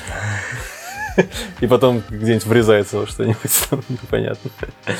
Вот, ну, странный, короче, случай. Ждем. Я, правда, за то, чтобы это адекватно отрегулировали и без какого-то абсурда, без запретов, без штрафов. Я думаю, вначале, придумать, что вначале это не получится без абсурда. Ну, я так понимаю, Всё что весь мир сейчас над этим работает. э, Я думаю, что брать пример друг с друга. и У, у можно нас было бы проще, если бы кто-то, кто-то уже какой-то, у кого-то был уже опыт, а Скорее так мы, и да. будет. Скорее всего, так и будет, потому что всё равно самокаты немножко раньше пришли в более обеспеченные страны. Потому что самокаты вещь дорогая. Но у нас как-то тоже быстро недостаточно. Ну Да. я удивлен на самом деле. Прям реально вот так. И ты уже проснулся, у тебя весь город. Ну, блин, наверное, из-за того, что у нас много связей с Китаем, и, в принципе, популярно что-то из Китая заказывать, привозить, использовать. И я думаю, что Реферальная ссылка на Алиэкспресс будет в описании. если мы наберем э, 300 тысяч лайков, короче, у нас будет как на Кикстартере цели, да, там типа первая цель, такая реклама. А 500 тысяч лайков что мы пообещали? А, Усы Лева Лёва отрастит, да, отрастит, да. да. Халк Хогана отрастит себе. Вот. э, Ну и, собственно, у меня тогда больше никаких тем на сегодня нет. Ну, у меня Э, тоже, наверное, Что у будем нас на неделе? заканчивать. Да, вообще, Я на этой неделе, я бы сходил на, и посоветовал бы сходить под Silver Lake. Что? Под Silver Lake. Это тоже авторский фильм и тоже такой про бикино. Мгм. И там такой немножко трешачок, но я посмотрел трейлер, и мне кажется, это что-то интересное. Мгм. Оно необычно выглядит, очень э, так дерзко, но... Он в большой прокат выходит или... Оно, по-моему, ты кстати, оно, по-моему, на этой неделе, последней неделе вообще показывается. Фильм 2018 года, он до нас дошел сейчас. А, А, И он показывается, по-моему, только в ограниченных кинотеатрах типа Silver скрина. я и посмотрел, Мультик кино. показывает ли его, я как-то его не могу А что, уже закончилось? Подождите. найти. Смотрю спецпроекты просто. Вот, под Silver Lake. А, показывать его будут еще... Где? А, где? Сейчас скажу, где. Фалькония. Да, Falcon Boutique Club и Silver Screen в торговом центре Галилео. Показывают его, к сожалению, только на самых поздних сеансах 21.25 и в 20.55. Мгм. Так что, наверное, буду ждать ближе к выходным, потому что в будни не ходить. Шпрах. Блин, ребята, кто слушает выпуск э, в среду, то есть завтра, идите завтра, потому что завтра последний день, когда его показывают. Эм, Покупайте билеты срочно. Я хочу сходить в кино... Блин, может завтра идти. Не знаю, что такое Silver Lake. Короче, я А он, просто хочу... кстати, кстати, да, если никто не успеет в кинотеатр, уже я посмотрел на Baskino Club. Есть. Promoting. Запикать надо бы. Да, се- Сервис домашнего проката. Сервис В домашнего сервисе домашнего плака... про- плаката проката есть уже очень хорошем качестве и очень хорошем переводе. Э, Я хочу сходить на этой неделе на фильм с очень противоречивыми оценками, э, тоже 2018 года, поэтому я сначала вообще не понял, о чем ты говоришь. Э, Death and Life of э, А, что- какого-то Донована? Джон Донован. Джона Донована, да. Э, Там главную роль играет Кит Харрингтон из, э, Из «Игры «Игры престолов», престолов». а вторую главную роль играет Натали, По- Натали Портман, э, которая из Порт... Не знаю, короче, Натали Портман. Из Звездных войн, из Звездных войн. Из Портман. Вот. эм, Натали Портман. Я ничего особо не знаю о фильме, я специально не хочу смотреть, потому что режиссер Савье Долан. Мне Ага. Савье Долан очень нравится такой своей бытовухой. Его фильмы можно заспойлерить, мне кажется. Ну, хотя, смотри, какие. Некоторые фильмы можно, некоторые фильмы нельзя. Эм, У него такая довольно суровая, бытовая, обычно семейная, околосемейная драма. Э, зачастую без каких-то фантастических элементов. э, Но вот про этот фильм я вообще прям ничего не знаю. Э, Я его, правда, ждал, чтобы посмотреть. Я уже не думал, что его будут показывать, честно говоря, подзабыл. А теперь он внезапно появился в, в прокате. Вот. Мне кажется, надо сходить, э, несмотря на то, что он прошлогодний, несмотря на то, что у него не самые высокие оценки. Я вот планирую сходить, скажу в следующий раз, что я вообще об этом думаю. А вообще, домашнее задание для всех. В следующий раз это Майндхантера смотреть и Да, обсуждать сериальчик, потом. сериальчик, да. Но у нас следующий выпуск будет э, с Специально. Специальный выпуск с Милой, с организатором улицы Бразил, поэтому если вы слышите этот подкаст и вам интересно задать какие-то вопросы Миле по вообще в целом про фестиваль улицы Бразил или в целом про культуру Бразилии или что-то связанное с артистами из Бразилии, пожалуйста, задавайте, и мы обязательно передадим это Миле. Вот. А еще 23 августа в э, музее Асгора будут показывать Линча Белый бархат. Ой, синий бархат. Синий бархат, я не смотрел синий бархат, кстати. Ну, опять же, музей это такая сомнительная штука, потому что ты приходишь туда в А на 8, улице опять будет показывать, да? Ну да, они по... вот это на вот все, улице. Silent. э, Да, да. он, Я, блин, так и не попал, говорю, я в прошлый раз пришел, они такие, типа, кино будет в 10 часов. Я такой, блин, а я Да ты рассказал эту историю уже пять раз, все. Все. Бай. Всем пока. Такой резко обрывание в конце. Ты задрался с этой историей, ладно.